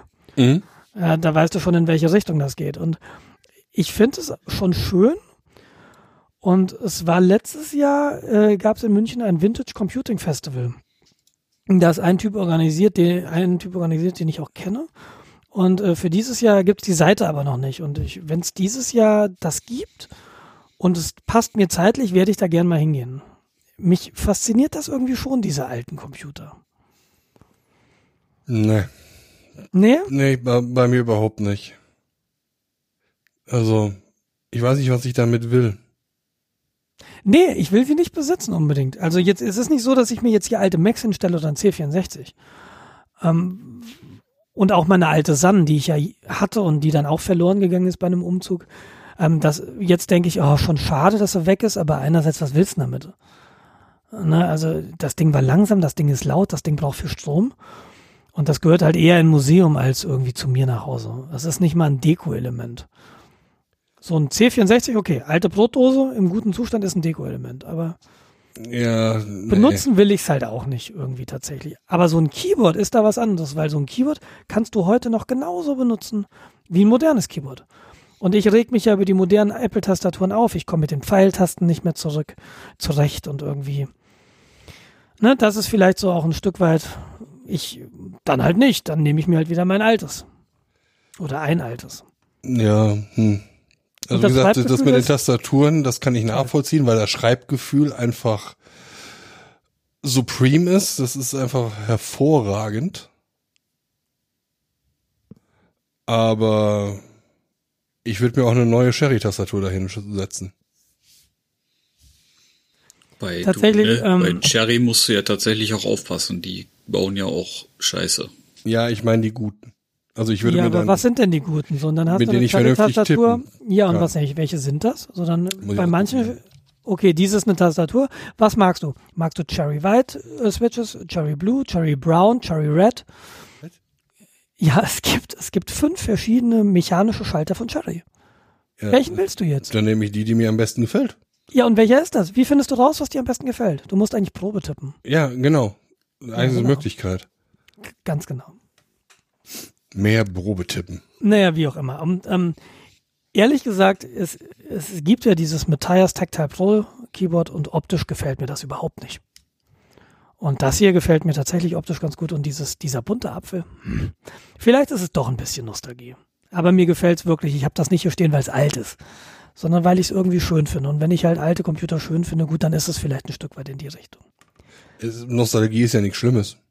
Nee, ich möchte das jetzt auch mit den Tastaturen abschließen. Ihr werdet, äh, ich werde vielleicht irgendwann später nochmal drüber reden, wenn, wenn das Projekt Retro-Type ein bisschen weiter ist.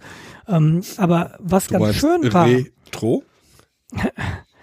Was ganz schön war, in den letzten zwei Wochen gab es ein Jubiläum und zwar am 15.01.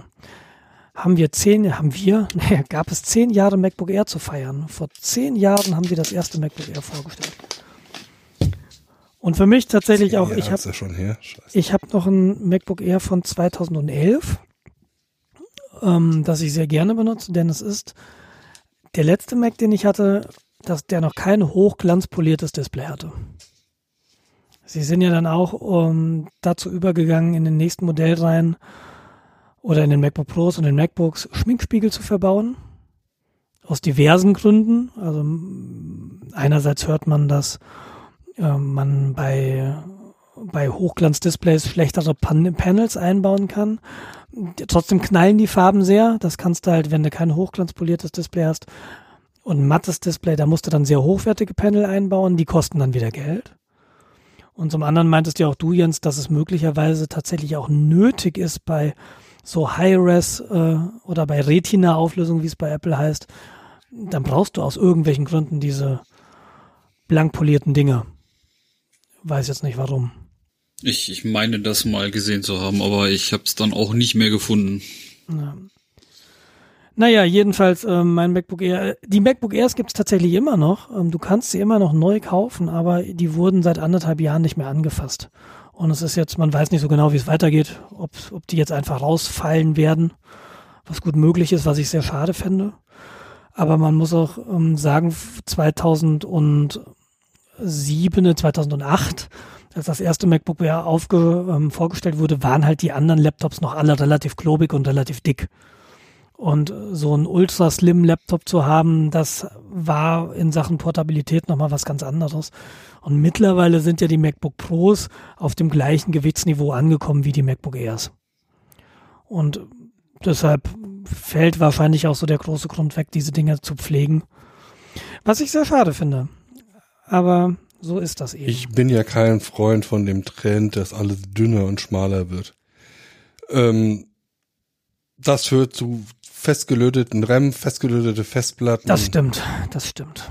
Die Wartbarkeit ist halt nicht mehr gegeben und gefällt mir überhaupt nicht. Das ist für mich so das Abo-Modell der Hardware. Ja, da hast du tatsächlich recht. Ähm, das finde ich tatsächlich auch nicht cool. Apple wollte doch jetzt auch, ich äh, bringe quasi neues Thema, ähm, neuen Mac Pro rausbringen. Ist das schon passiert? Nein, die haben ähm, es gab äh, 2012, der Mac Pro von 2012, den, dieser Cheese Crater, die Käsereibe. Das ist der letzte Mac gewesen, der so eine Bauform hatte wie ein PC-Gehäuse. Ja, du stellst ihn hochkant hin, du kannst ihn seitlich aufmachen, du kannst PCI-Karten reinstecken, du kannst mhm. RAM reinstecken, du kannst die CPUs tauschen. Ähm, dann haben sie 2013 die Urne vorgestellt. Manche sagen Urne, manche sagen Papierkorb. Äh, dieses runde Ding, dieses schwarze, das du überhaupt nicht mehr selbst erweitern konntest. Und äh, das Modell ist immer noch der aktuelle Mac Pro. Es hat sich nicht viel getan. Und äh, es, der Unmut wurde sehr, sehr laut kommuniziert in Richtung Apple. Und die haben irgendwann dann gesagt, letztes Jahr haben sie bestätigt, ja, wir arbeiten wieder an einem Mac Pro, der modular erweiterbar sein wird. Wann der rauskommt, keine Ahnung. Könnte dieses Jahr sein, könnte nächstes Jahr sein. Ja. Weiß man aber nicht. Was Apple in der Zwischenzeit gemacht hat, sie haben einen iMac Pro rausgebracht.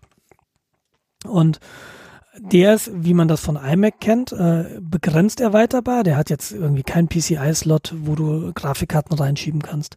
Du kannst aber RAM, glaube ich, austauschen. Also so ein paar Sachen kannst du machen.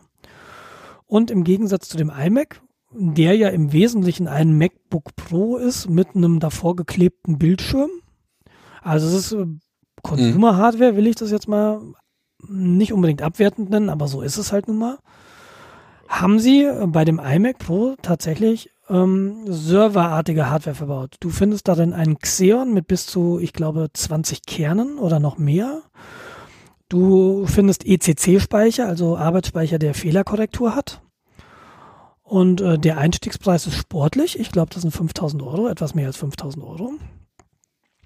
Aber das ist auch, das ist tatsächlich wieder eine Pro-Maschine. Das ist aber nicht der Mac Pro, der modular erweiterbar sein soll, an dem sie arbeiten. Der wird irgendwann auch kommen. Wann, weiß ich nicht. Mhm. Aber das ist zumindest mal wieder so eine Richtung, ähm, wo ich ein bisschen das Gefühl habe, ach krass, die hören ja vielleicht doch mal auf die Nutzer. Weil was passiert ist mit der Vorstellung des neuen Mac Pros, also diesem, dieser Urne? Die Preise für den alten Mac Pro sind äh, stabil geblieben. Wenn du heute einen Mac Pro von 2012 kaufen möchtest, wie ich das ja gemacht habe, vor, weiß ich nicht, ist auch schon wieder viele, viele Monate, Jahre her, ähm, da musst du richtig viel Geld zahlen. Das ist ja das, was ich das bei Apple... Das ist dann immer noch fünf Jahre alte Hardware, ne? Ja, ja, das ist ja das, was ich bei Apple so äh, bemerkenswert finde, ist die Preisstabilität. Das stimmt. Ja, ich ich habe ja noch ein, äh, letztes Jahr habe ich mir ja äh, gebrauchten 2012er MacBook Pro gekauft. Mhm. Habe ich 500 Euro für bezahlt. das kann ich jetzt immer noch für 500 bis 600 Euro wieder verkaufen. Ja. Gut, ich habe einen super Deal bekommen vom Arbeitskollegen. Ähm, aber nichtsdestotrotz, solange ich Software habe, die darüber aktualisierbar ist, also solange das Betriebssystem aktualisier, aktuali, aktualisierbar ist, kann ich das Ding loswerden. Ja, und ähm, das ist natürlich einerseits ganz schön für die Leute, die schon Apple haben. Es ist aber natürlich eine relativ hohe Hürde immer noch für Leute, die es vielleicht einfach mal ausprobieren wollen. Ja. Weil es ist relativ schwierig an wirklich benutzbare Apple-Geräte zu kommen für einen bezahlbaren Preis im Sinne von benutzbar, die nicht zu alt sind, wo du noch das aktuelle Betriebssystem drauf hast, wo es auch noch ein bisschen Spaß macht. Da musst du schon ein bisschen Geld investieren und da kann jeder, ich, ich, es kommen ja immer die Argumente, ja, aber wenn ich mir einen PC selbst zusammenbaue, dann, ja, dann bist du billiger. Stimmt schon. Aber aus viele, ich finde aus einigen Gründen ist dieses Argument ungerechtfertigt. Das will ich jetzt aber hier noch, hier gar nicht aufmachen. Das können wir irgendwann mal anders machen. Aber ähm, das stimmt schon. Um mal einen Mac auszuprobieren, muss man erstmal wirklich ein bisschen Geld in die Hand nehmen. Und ich, dafür sind wahrscheinlich auch viele nicht, nicht bereit. Was ich auch verstehen kann, das ist ja auch in Ordnung. Das ist ja, ist ja so. Und mir hilft dieser hohe Verkaufspreis auch nicht weiter, denn ich verkaufe meinen alten Computer nicht. Ja gut. Ich krieg du, das nicht übers Herz. Das du vererbst sie quasi an die Familie ja, weiter. Ja, äh, schon auch. Aber ich krieg auch diese alte San, weißt du, äh, als ich noch ein bisschen was hätte für bekommen können, auch da habe ich es nicht übers Herz bekommen, obwohl die damals schon nur auf dem auf dem Speicher gestanden hat. Ja, aber das ist vielleicht auch eine Geldanlage. Vielleicht ist die jetzt auch wieder gefragt, weil Retro und so. Dann ist sie jetzt aber weg. Das ist halt blöd. Ja, jetzt. Du hast ja auch deine naja. IBM-Tastatur verloren, die du wahrscheinlich für 100 Euro verkaufen könntest. Ja, ach, weißt du, aber man kann ja auch nicht alles aufheben. Ich, ich bin da jetzt auch nicht sauer. Ist alles okay. Ja, aber wie kannst du dir dann äh, eine 3D-Brille kaufen, die man jetzt heutzutage braucht?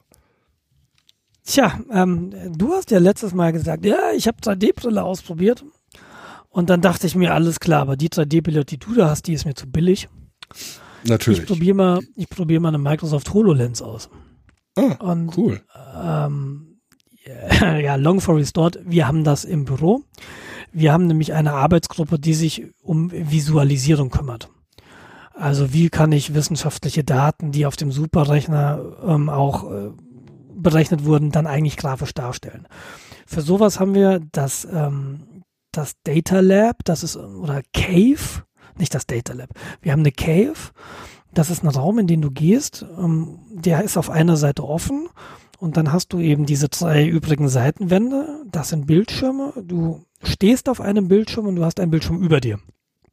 Interessant. Also du hast fünf äh, Projektionsflächen und jede Projektionsfläche wird von zwei Beamern bespielt und du hast eine 3D oder du hast eine, eine Brille auf, deren, äh, deren, äh, na, wie heißt es, deren Position im Raum getrackt wird. Also wenn du sie aufhast und dein Kopf bewegt, dann merkt das System das und rechnet dann die Bilder neu. Mhm. Und dann kannst du dich quasi ähm, in dieser, ist eine 3D-Brille auch, kannst du dich in dieser Cave bewegen und kannst dich auch ducken, kannst halt unter zum Beispiel eine Kuh gucken, wenn da eine Kuh in der Cave ist. Was man halt so machen möchte. Genau, und zum Ausprobieren hat diese Arbeitsgruppe auch eine, ähm, eine HoloLens ähm, darum mhm. Und die hatte ich letztens mal auf.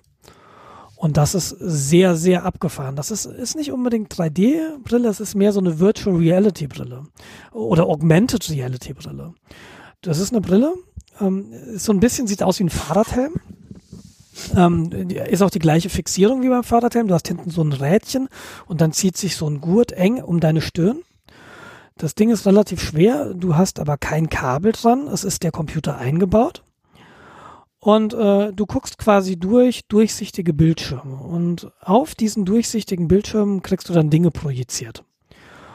Äh, ich habe da jetzt nur eine Demo-Anwendung gehabt. Du kannst erstmal, wenn du das Menü öffnen, indem du das quasi so mit einer Handbewegung in den Raum wirfst und dann hast du da so ein Menü, was im Raum fliegt und um dieses Menü kannst du auch rumgehen. Beziehungsweise ums Menü weiß ich nicht, aber um die, um die Gegenstände, die du dann noch in den Raum stellen kannst, kannst du rumgehen. Mhm. Ähm, und ich habe mir dann, es war ein Hund, Den habe ich da auf den Schreibtisch gesetzt. Und dann kannst du wirklich tatsächlich um den Hund rumgehen. Du kannst unter den Hund gucken, du kannst oben drauf gucken. Wenn du rausgehst aus dem Raum ähm, und du gehst dann so seitwärts, dass du äh, wo dann eine Wand ist, durch die du nicht gucken kannst, siehst du auch den Hund nicht. Also die Brille merkt sich, sieht dir eigentlich die, die Situation oder die Position noch, wo der Hund stehen soll. Aber wenn du wieder in den Raum reingehst, sitzt der Hund wieder genau da. Und äh, das ist völlig abgefahren. Tatsächlich. Mehr habe ich damit nicht gemacht. Ich hatte die nur fünf Minuten auf. Aber ich finde das schon sehr beeindruckend, dass du da irgendwelche Gegenstände in die Realität legen kannst. Du gehst halt einfach weg und wenn du zurückkommst, sind die immer noch da. Mhm. Und um diese, dieses Auswahlmenü, das musst du erstmal an die Wand kleben. Also du machst dann irgendwie dieses, dieses erste Menü auf, dann drückst du, ich weiß nicht, wie es heißt, äh, dann drückst du da drauf, das ist so eine Demo-Anwendung. Da erscheint ein Menü, das musst du erstmal an der Wand platzieren. Und wenn das da platziert ist, dann kannst du da durchgehen mit äh, Gestenbewegungen im Raum. Die machst du einfach mit deiner Hand. Du hast keinen Handschuh an, du hast nichts in der Hand. Die HoloLens erkennt einfach die Bewegung, die du mit deiner Hand machst. Ah, und dann cool. scrollst du durch diese Menüs, kannst ähm, mit einem Mausklick, äh, einem, einem Klick, das ist, du streckst deinen Zeigefinger aus, so schräg nach oben und führst ihn dann, als würdest du eine, eine Taste drücken, nach unten, während der ausgestreckt ist. Das ist ein Klick. Und äh, dann kannst du Dinge auswählen und dann kannst du diese Dinge irgendwie im Raum platzieren und du kannst sie halt drehen und weiß ich nicht, was du damit machen kannst. Ja, super, super, super cool. Uh, ist halt super teuer in der Anschaffung. Also diese, diese Brille, die wir da haben, die kostet 5.500 Euro. Ja, gut. Das ist jetzt mal nix. Ist da Damit dann, kann man auch nicht spielen, dafür ist es auch nicht gemacht. Ja, jetzt, oh, relativ. Also ja, also du kannst jetzt nicht damit spielen, jetzt irgendwie dein Fallout. Ne? Du setzt dir das Ding aus und siehst dann, du bist dann in Fallout. So ist es nicht, sondern das ist eher so Augmented Reality. Ja, hast du damals die Präsentation gesehen? Nee. Für mich war das Ding relativ neu. Ich wusste nicht, auf was ich mich einlasse. Ach so. Jemand sagt, hier zieh das mal auf. Und äh, ja, das habe ich hatte kein Vorwissen über diese Brille. Habe ich auch immer noch nicht. Ich habe mich da nicht schlau gemacht. Also in der Präsentation haben die unter anderem auch Minecraft als Spiel gezeigt. Mhm. Kennst du Minecraft? Von Let's Plays her. Von Let's Plays her, ja, das ist ausreichend. Gronk. Ja, das, ja, das sind im, im, Grunde Klötzchen, äh, genau. virtuelle Klötzchen, die man auseinanderbaut. Und in der Präsentation ähm, haben die quasi einfach einen Tisch in den Raum gestellt und ähm, du siehst halt, wie er damit quasi spielt. Er kann sich in der Welt rumbewegen, kann die Klötzchen quasi packen und umlegen, hin und her scrollen und ähnliches. Und kann halt um den Tisch herumgehen und sich äh, die Objekte, die da drauf mhm. projiziert sind, äh, von allen Seiten anschauen. Genau, und das funktioniert auch in der echten Welt. Das Problem, das Problem in Anführungszeichen ist, du brauchst für die HoloLens oder für die ganzen äh, 3D-Brillen eigentlich einen dedizierten Raum für die, die Bewegung, die du im Raum machst. Du möchtest halt nichts auf dem Boden rumliegen haben, über das du stolpern kannst. Bei der HoloLens geht es noch am ehesten, weil du da genau, ja, wie du, du schon gesagt hast, kannst, genau. du guckst halt durch, du siehst die Realität. Und die wird ja nur äh, erweitert, während du halt bei diesen üblichen 3D-Brillen, bei der Oculus oder bei der äh, Vive, bist du halt von der Umwelt ausgeschlossen. Du siehst halt nichts mehr. Mhm. Wobei die neue Vive äh, wohl auch Kameras hat, aber das weiß ich noch nicht genau. Das ist alles noch in der Entwicklung. Ich habe nur bei mir gemerkt, als ich das beim Kollegen ausprobiert habe, ich will sowas auch haben. Mir fehlt so ein bisschen der Anwendungsfall. Weißt du, wenn ich jetzt darüber rede, dann finde ich das total cool, aber ich wüsste jetzt nicht, was ich damit zu Hause sollte. Zocken. Nee, ja, diese Art von 3D-Brille, die du gerade beschreibst, die kenne ich ja nicht. Ich kenne im Moment nur die HoloLens. Ja, okay, da hätte ich jetzt auch nicht so. Was natürlich geil ist, wenn du die ganze Zeit aufhast und dann so anstelle von deinem Handy rausnehmen, quasi Menü an die Wand.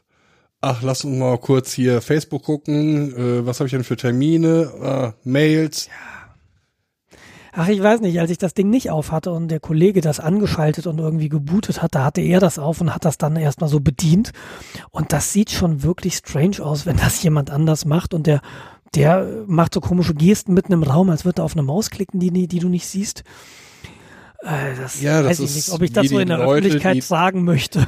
Das ist wie die Leute, die durch die Gegend laufen und, ein, äh, und augenscheinlich oder ohrscheinlich Selbstgespräche führen, weil die ein Headset aufhaben, ne? so ein Bluetooth. Ja, da sind wir halt noch von der alten Schule. Ne? Das gab's halt früher nicht. So ist der Mensch, das findet der Mensch komisch. Ja, das ist so. Und äh, in fünf Jahren, die Kinder, die wachsen dann damit auf und das ist äh, fast normal, wenn nicht sogar total normal. Ja, ich bin gespannt, was bei uns rauskommt. Aber wie gesagt, man braucht irgendwie einen dedizierten Raum. So ein Spielezimmer. Ja, genau. Das heißt, da muss man sich erstmal eine neue Wohnung suchen. Viertelst du den Kopf, also viertelst du den Kopf wegen des Übergangs. Ja. ich versuche die ganze Zeit goldene Brücken zu bauen. Du tust das auch wirklich gut, diese Folge.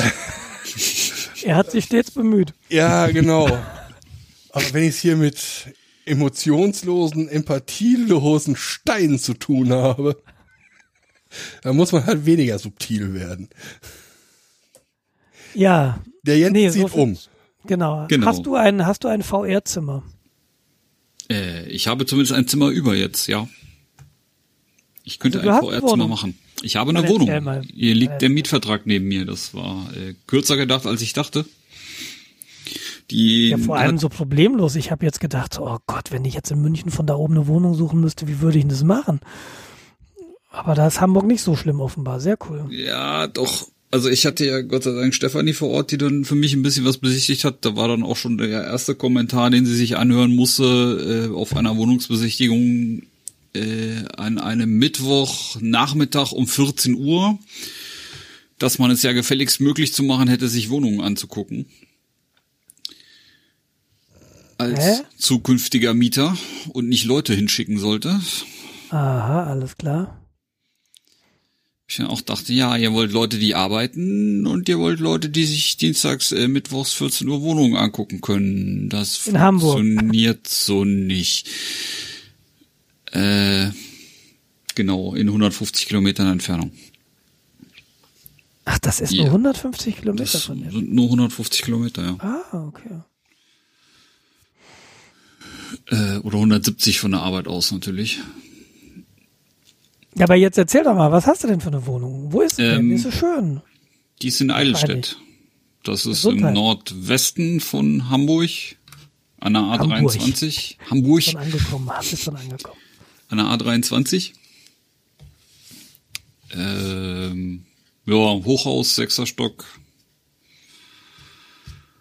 Ist das, was ist das so für ein Stadtteil? Ist das so eine, so eine Satellitenstadt? Ich oder so? habe nicht die leiseste Ahnung. Also die die Umgebung sieht sehr nach, nach Einfamilienhäusern und äh, und und und hier so Reihenhäusern aus.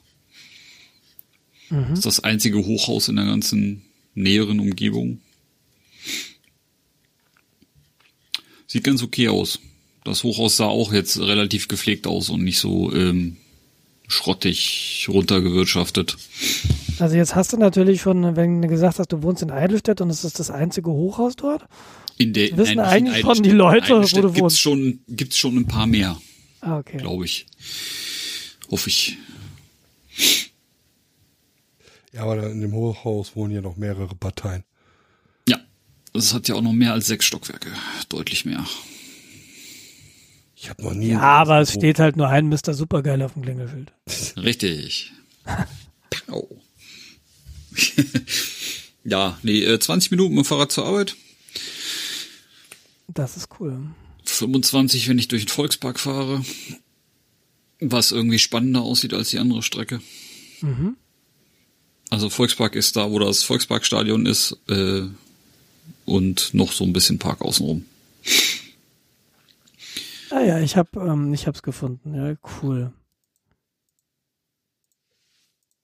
Der Weg dahin war so ein bisschen, also der Hamburger äh, Wohnungsmarkt ist, der macht keinen Spaß. Nicht so wirklich. Ja, ich weiß, äh, Der Münchner wahrscheinlich genauso wenig. Ja. Aber man hat dann so, so Hordenbesichtigungen mit äh, Leuten, die dann drei Stockwerke tiefer stehen. Äh, und dann ähm, habe ich äh, scheinbar auch in einer, in, einer, in einer Preiskategorie gesucht, wo du äh, quasi, wo auf einen Menschen ohne Berechtigungsschein drei mitkommen.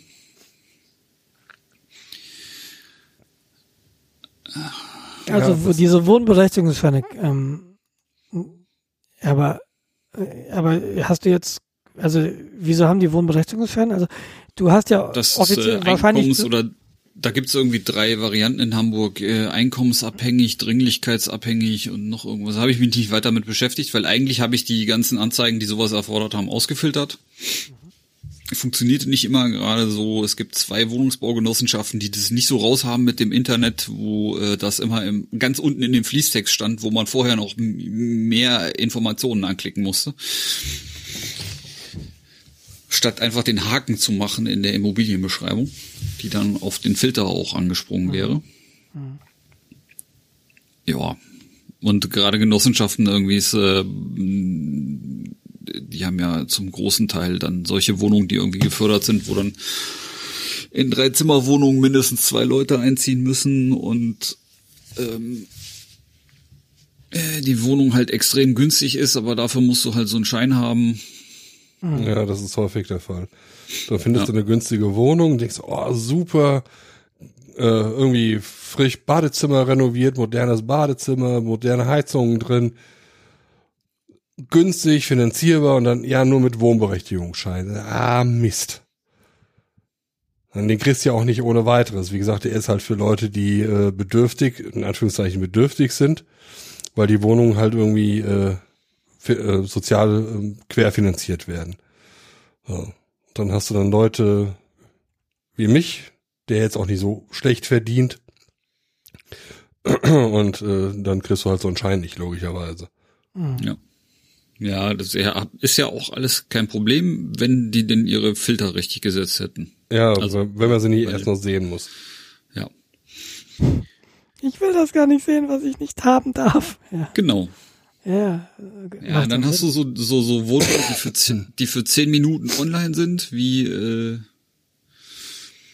quasi direkt Altona Altstadt, 50 Quadratmeter für äh, 500 Euro warm oder so, was äh, unglaublich ist eigentlich. Aber es war von der städtischen Wohnungsbaugesellschaft, von daher ähm, eigentlich kein Fake.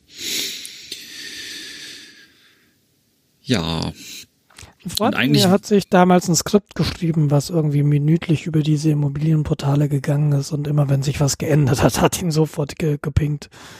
Ja, das kann Immo-Scout mittlerweile über die App selber zum Beispiel oder Immo-Welt, die können das beide. Also da kann man so Suchaufträge anlegen und dann kriegt man alle Nase lang Okay. äh, Push-Mitteilungen. Das ist ganz okay. Was auch Ähm, gut ist, äh, ja, sprich erstmal fertig.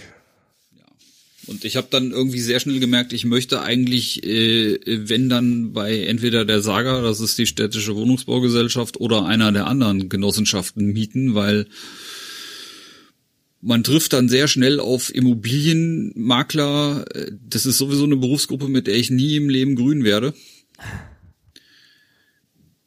Die ähm, ein interessantes Verständnis von Datenschutz haben und den Dingen, die sie so abfragen wollen und gerne wissen möchten. Äh, mein mein äh, maximalstes Highlight war der, der ähm, äh, während der Probezeit einen Bürgen verlangt hat und gleichzeitig, falls man Haustiere hat, Fotos von denen vorgelegt haben wollte. Was? Und das alles sollte man schon zur Besichtigung mitbringen.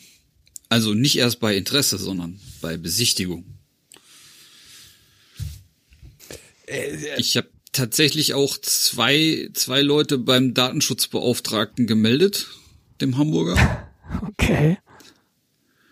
Bei dem einen stand unter der Anzeige, da wollten sie auch wieder tausend Sachen haben, die sie eigentlich nichts angehen. Oder spätestens zum Vertragsunterschrift, frühestens zur Vertragsunterschrift was angehen. Ähm, Da stand dann der Satz drunter, äh, Leute, die diese Unterlagen zur Besichtigung mitbringen, werden in besonderem, äh, in besonderer Erinnerung gehalten. Alter Falter. Und da dachte ich auch, das wollen wir noch mal sehen. Kriegst du Und weißt du, was irgendwas? daraus geworden ist? Also ich habe jetzt zu den beiden Sachen habe ich tatsächlich Aktenzeichen vom Datenschutzbeauftragten bekommen und mal gucken, was raus wird. Oh, ich hoffe, die kriegen so den Popo aufgerissen. Das, äh, auf diesem auf diesem Formular mit dem mit dem Foto der Haustiere stand halt auch drauf, ja, wir halten uns ans Bundesdatenschutzgesetz und speichern nur Namen und äh, noch irgendwas. Ja, das kann ich dir jetzt glauben. Oder Ich auch hätte gerne mal ihren Datenschutzbeauftragten gesprochen. Ja, das bin ich. das ist alles Chef und Datenschutzbeauftragte und Personalunion. Naja. Ich meine, die gesamte Branche, wenn die schon quasi den Mieter in, in Rechnung stellen, dass der Vermieter was inseriert hat. Gott sei Dank ist das zumindest gekippt worden. Ah, da gibt es ein Immobilienbüro in Hamburg, das äh, nenne ich hier mal nicht. Das hat einen Leitfaden dazu aufgestellt, wie man genau das umdrehen kann. Mhm, indem man zum Beispiel einen Stuhl mit in die Wohnung stellt und das dann als möbliertes äh, Apartment vermietet. Weil da gilt das Nee, nämlich auch- nicht mehr. Ah, auch so ekelhafte Dinge wie, ähm, dass die Vermieter eine Webseite aufsetzen und die quasi äh, anti-SEO optimieren, sodass man sie nicht findet, außer in den Immobilienportalen dieser netten Berufsgruppe. Und damit haben sie dann wieder eine Dienstleistung erbracht für den Mieter. Es ist sehr gruselig. Das, das, das habe ich jetzt nicht verstanden. Also die, ähm, die, die Masche läuft ungefähr so, die Vermieter stellen eine, stellen das Ding online, aber irgendwie äh, auf, ich weiß nicht, auf MySpace, keine Ahnung, da wo kein Mensch mehr hingeht. Und dass es auch nicht bei Google auffindbar ist und auch nicht in äh, üblichen Immobilienportalen, sondern dann ähm, nur über einen Suchauftrag bei diesen äh, äh, hier Portalen. ähm, Portal, bei diesen äh, Maklerportalen quasi gefunden werden kann. Alter.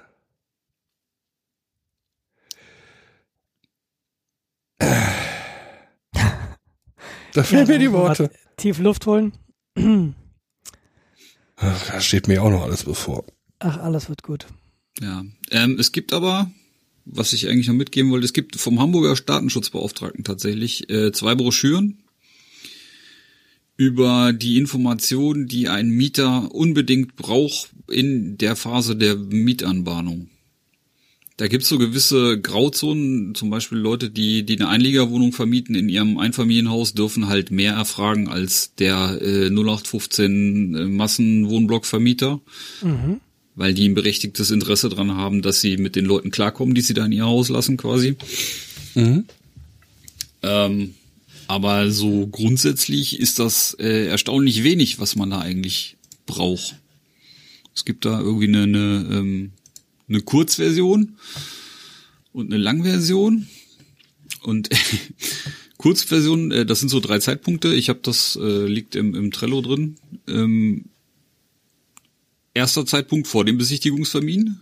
Da braucht man den Namen und einige Kontaktdaten wie Telefonnummer oder E-Mail-Adresse. Oder halt, ob du einen Wohnberechtigungsschein hast. Ist ja eine relevante Information für sowas. Mhm. Weil wenn du keinen hast, brauchst du gar nicht erst angucken. Krass. Äh, Und das ist eigentlich alles. Tja, aber wir wollen doch je immer mehr wissen. Wir wollen doch Daten sammeln, die wir dann in die Cloud legen. Ja, genau. und vor allem kann man einer ähm, Branche, die so gewissenhaft mit Daten umgeht, auch vertrauen, dass die Daten sicher sind. Mhm. Ich könnte kotzen. Gibt Und das es ist halt- ein das ist halt leider ein- Maklerpostfach? Ich frage für eine Firma, die ich bald gründe. Äh, Botos? Botox. Die Botox. Botox naja. Ach Mann. Ja, aber herzlichen Glückwunsch, dass du jetzt Ja, eine Wohnung hast. danke. Schön. Äh, Sie hat einen Pferdefuß, sie ist erst ab 1.5. frei. Und dein neuer Job ist ab 1.4. Ja. Na, in Hamburg soll es ja nicht so häufig regnen. Warte, wait. Nein, nein, also erstens ist 1. April, das ist Ostern. Richtig. Das ist der zweite dann. Ja, das heißt, du hast da ja sowieso noch ein bisschen mehr Zeit. Also ist nicht ganz so schlimm. Ja. Bisschen mehr Zeit. Mir wurde schon Unterkunft angeboten, so ist es nicht. Ach so, kannst beim Chef Ich muss jetzt, genau, nein. Ja, neben dem, neben dem Rohr, was immer warm wird, wenn man Teilchen beschleunigt. Im Teilchenbeschleuniger, genau. Sie müssten dann halt nur immer mal schnell kurzfristig das, äh, das Rohr verlassen. Aber nicht den Kopf in den Strahl. Ja. Wenn wir die DC-Comics irgendwas gelernt haben, damit kriege ich Superkräfte. Musst du deinen zukünftigen Arbeitgeber auch noch fragen, wie viele Superhelden die so am, am Jahr produzieren. Wo muss ich mich hinstellen für die Superkraft? genau. Was muss ich tun? Ich würde gerne fliegen können. Das wäre dann der kleine C, so wie Akupunktur wahrscheinlich. Ne? Ach ja. Ja. Es ist jedenfalls, äh, also es ist ein, ein furchtbarer Anbietermarkt, weil es gibt halt ein, eine Knappheit an Ware und ein Überangebot an Interessenten und äh, der Markt regelt es halt schon irgendwie, aber nicht so, wie es vernünftig wäre, wahrscheinlich. Ich habe jetzt gerade wieder keinen Bock umzuziehen. Mach mal. Andererseits Das, äh, ziehst du, ziehst du ja nicht in eine lustige Metropole, sondern Ah, Osnabrück. Ah, Studentenstadt, toll. Ja. Das wird großartig. Äh, genau. Aber was ich eben noch sagen wollte, äh, was auch ein guter Tipp ist, um an Wohnungen zu kommen, ist eBay Klein Kleinanzeigen. eBay Kleinanzeigen, da gibt's Wohnungen? Ja, Ja. und zwar für Leute, die halt selbst umziehen und Nachmieter suchen und den möglichst schnell finden möchten. Das ist eine relativ gute Quelle. Also insofern gut, dass ich sehe, dass da sehr viel aus der Gegend, in die ich ziehen möchte, ähm, aufschlägt. Und das ist dann meistens privat. Okay. Das heißt, du hast einen Zeitpunkt für ähm, den Vermieter beziehungsweise die äh, Mietagentur hast du dann minimiert. Musst dich nicht so massiv damit rumschlagen. Ich habe tatsächlich auch eine Immobiliensache. Ich habe nämlich einen Nachmieter für meine Garage gefunden. Ähm, ich werde ähm, meine Garage wechseln. Ab 1.2. habe ich eine Garage hier direkt neben dem Eingang von meiner Vermieterin. Und ich hatte bisher eine etwas schmalere Garage, irgendwie drei Hausnummern weiter, zwei Hausnummern weiter. Und dafür musste ich jetzt auch nämlich relativ schnell einen, einen Nachmieter suchen. Aber hier, wir haben so ein schwarzes Brett im Internet, da habe ich das draufgeschrieben und darüber hat zwei Tage gedauert. Und dann war ich die, war ich die los. Eigentlich ganz gut.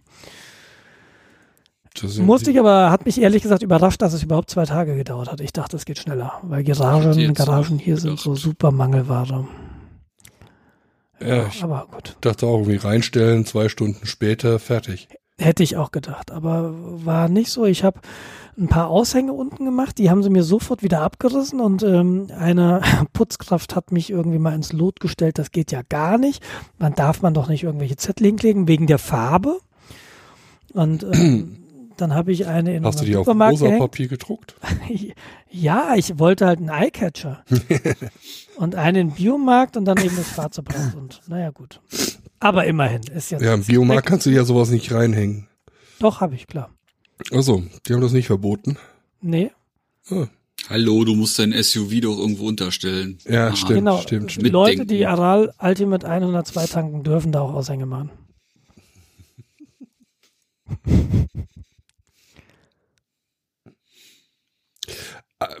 Ganz kurz. Anderes Thema, was wir noch gar nicht hatten.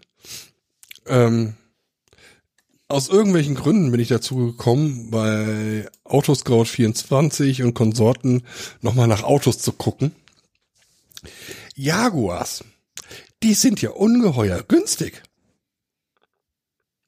Ja, Das kommt aufs Modell an. kennst du die Ersatzteilpreisliste? das wäre jetzt so meine Frage. Wie sehen die Ersatzteilpreislisten so aus? Also es gibt diesen einen Jaguar, der ist technisch ein Ford Mondeo. Ich glaube, da kommst du recht günstig weg. Aber bei den anderen bin ich mir nicht so sicher. Also ich habe äh, für ein Modell hatte ich mir mal Reifenpreise rausgesucht, weil da habe ich halt Zugang zu. Das war alles bezahlbar. Also die waren Ja, günstiger als die ja- Reifen von Nils. Das kommt halt eben mehr, das kommt auf die Menge an Gummi an. Wenn du breite Reifen willst, 19 Zoll, sind die halt entsprechend teurer als irgendwie 17 Zoll schmale äh, Englandreifen. Ah, Entschuldigung. aber mein Auto muss noch drei, vier Jahre halten. Nee. Also Jaguar baut schicke Autos, aber das sind dann meistens auch die, die nicht so günstig sind, finde ich. Das korreliert leider bei mir. Was, was hattest du denn da gesehen für einen? Viele. Der Jens mag das jetzt hier nicht sagen. Das ist Nein, ich hab da jetzt Ford keine-. Ich habe da jetzt keine äh, direkten Erinnerungen mehr dran. Ich kann dir 426 PS sagen. Okay, das Der war dann aber so in der oberen Grenze. Der hat dann schon fast äh, was um die 25.000 gekostet. Aber dann so andere, die waren so um die 10.000. Jaguar XK oder XKR mit der 4,2 Liter Maschine. Also so hört sich richtig an. Ich finde ja den XJS super. Lass uns doch über Autos das nächste Mal reden. Ja, ich bin auch müde. Was sagt denn die Uhr? Guck mal, wir haben vier Minuten vor morgen. Morgen ist nach dem Aufstehen. Sei Oder anders gesagt, heute dauert so lange, bis man einschläft. Ja, das ist schon eine halbe Stunde her. Ähm, Ja, ich gehe jetzt auch. Ja. Bis, also, vielen Dank für heute Abend, für dieses nette Beieinander. Äh, ja, für die Zeit. Und vielen Dank fürs Zuhören da draußen im Internet. und wer eine Wohnung in Georgsmarienhütte zu vermieten hat, ich kenne da jemanden, der sucht. In Georgsmarienhütte? Ich dachte Oskar Osnabrück. Ja, Georgsmarienhütte ist mir lieber, weil ich da arbeite. Noch lieber wäre mir Haderberg. Gesundheit. Ja, g- genau. Ähm, das wird alles dann viel zu niedrig. Niedrig? Äh, äh, ja, in der Auflösung der geografischen Art. Gute Nacht alle. Gute Nacht. Gute Nacht. Ciao.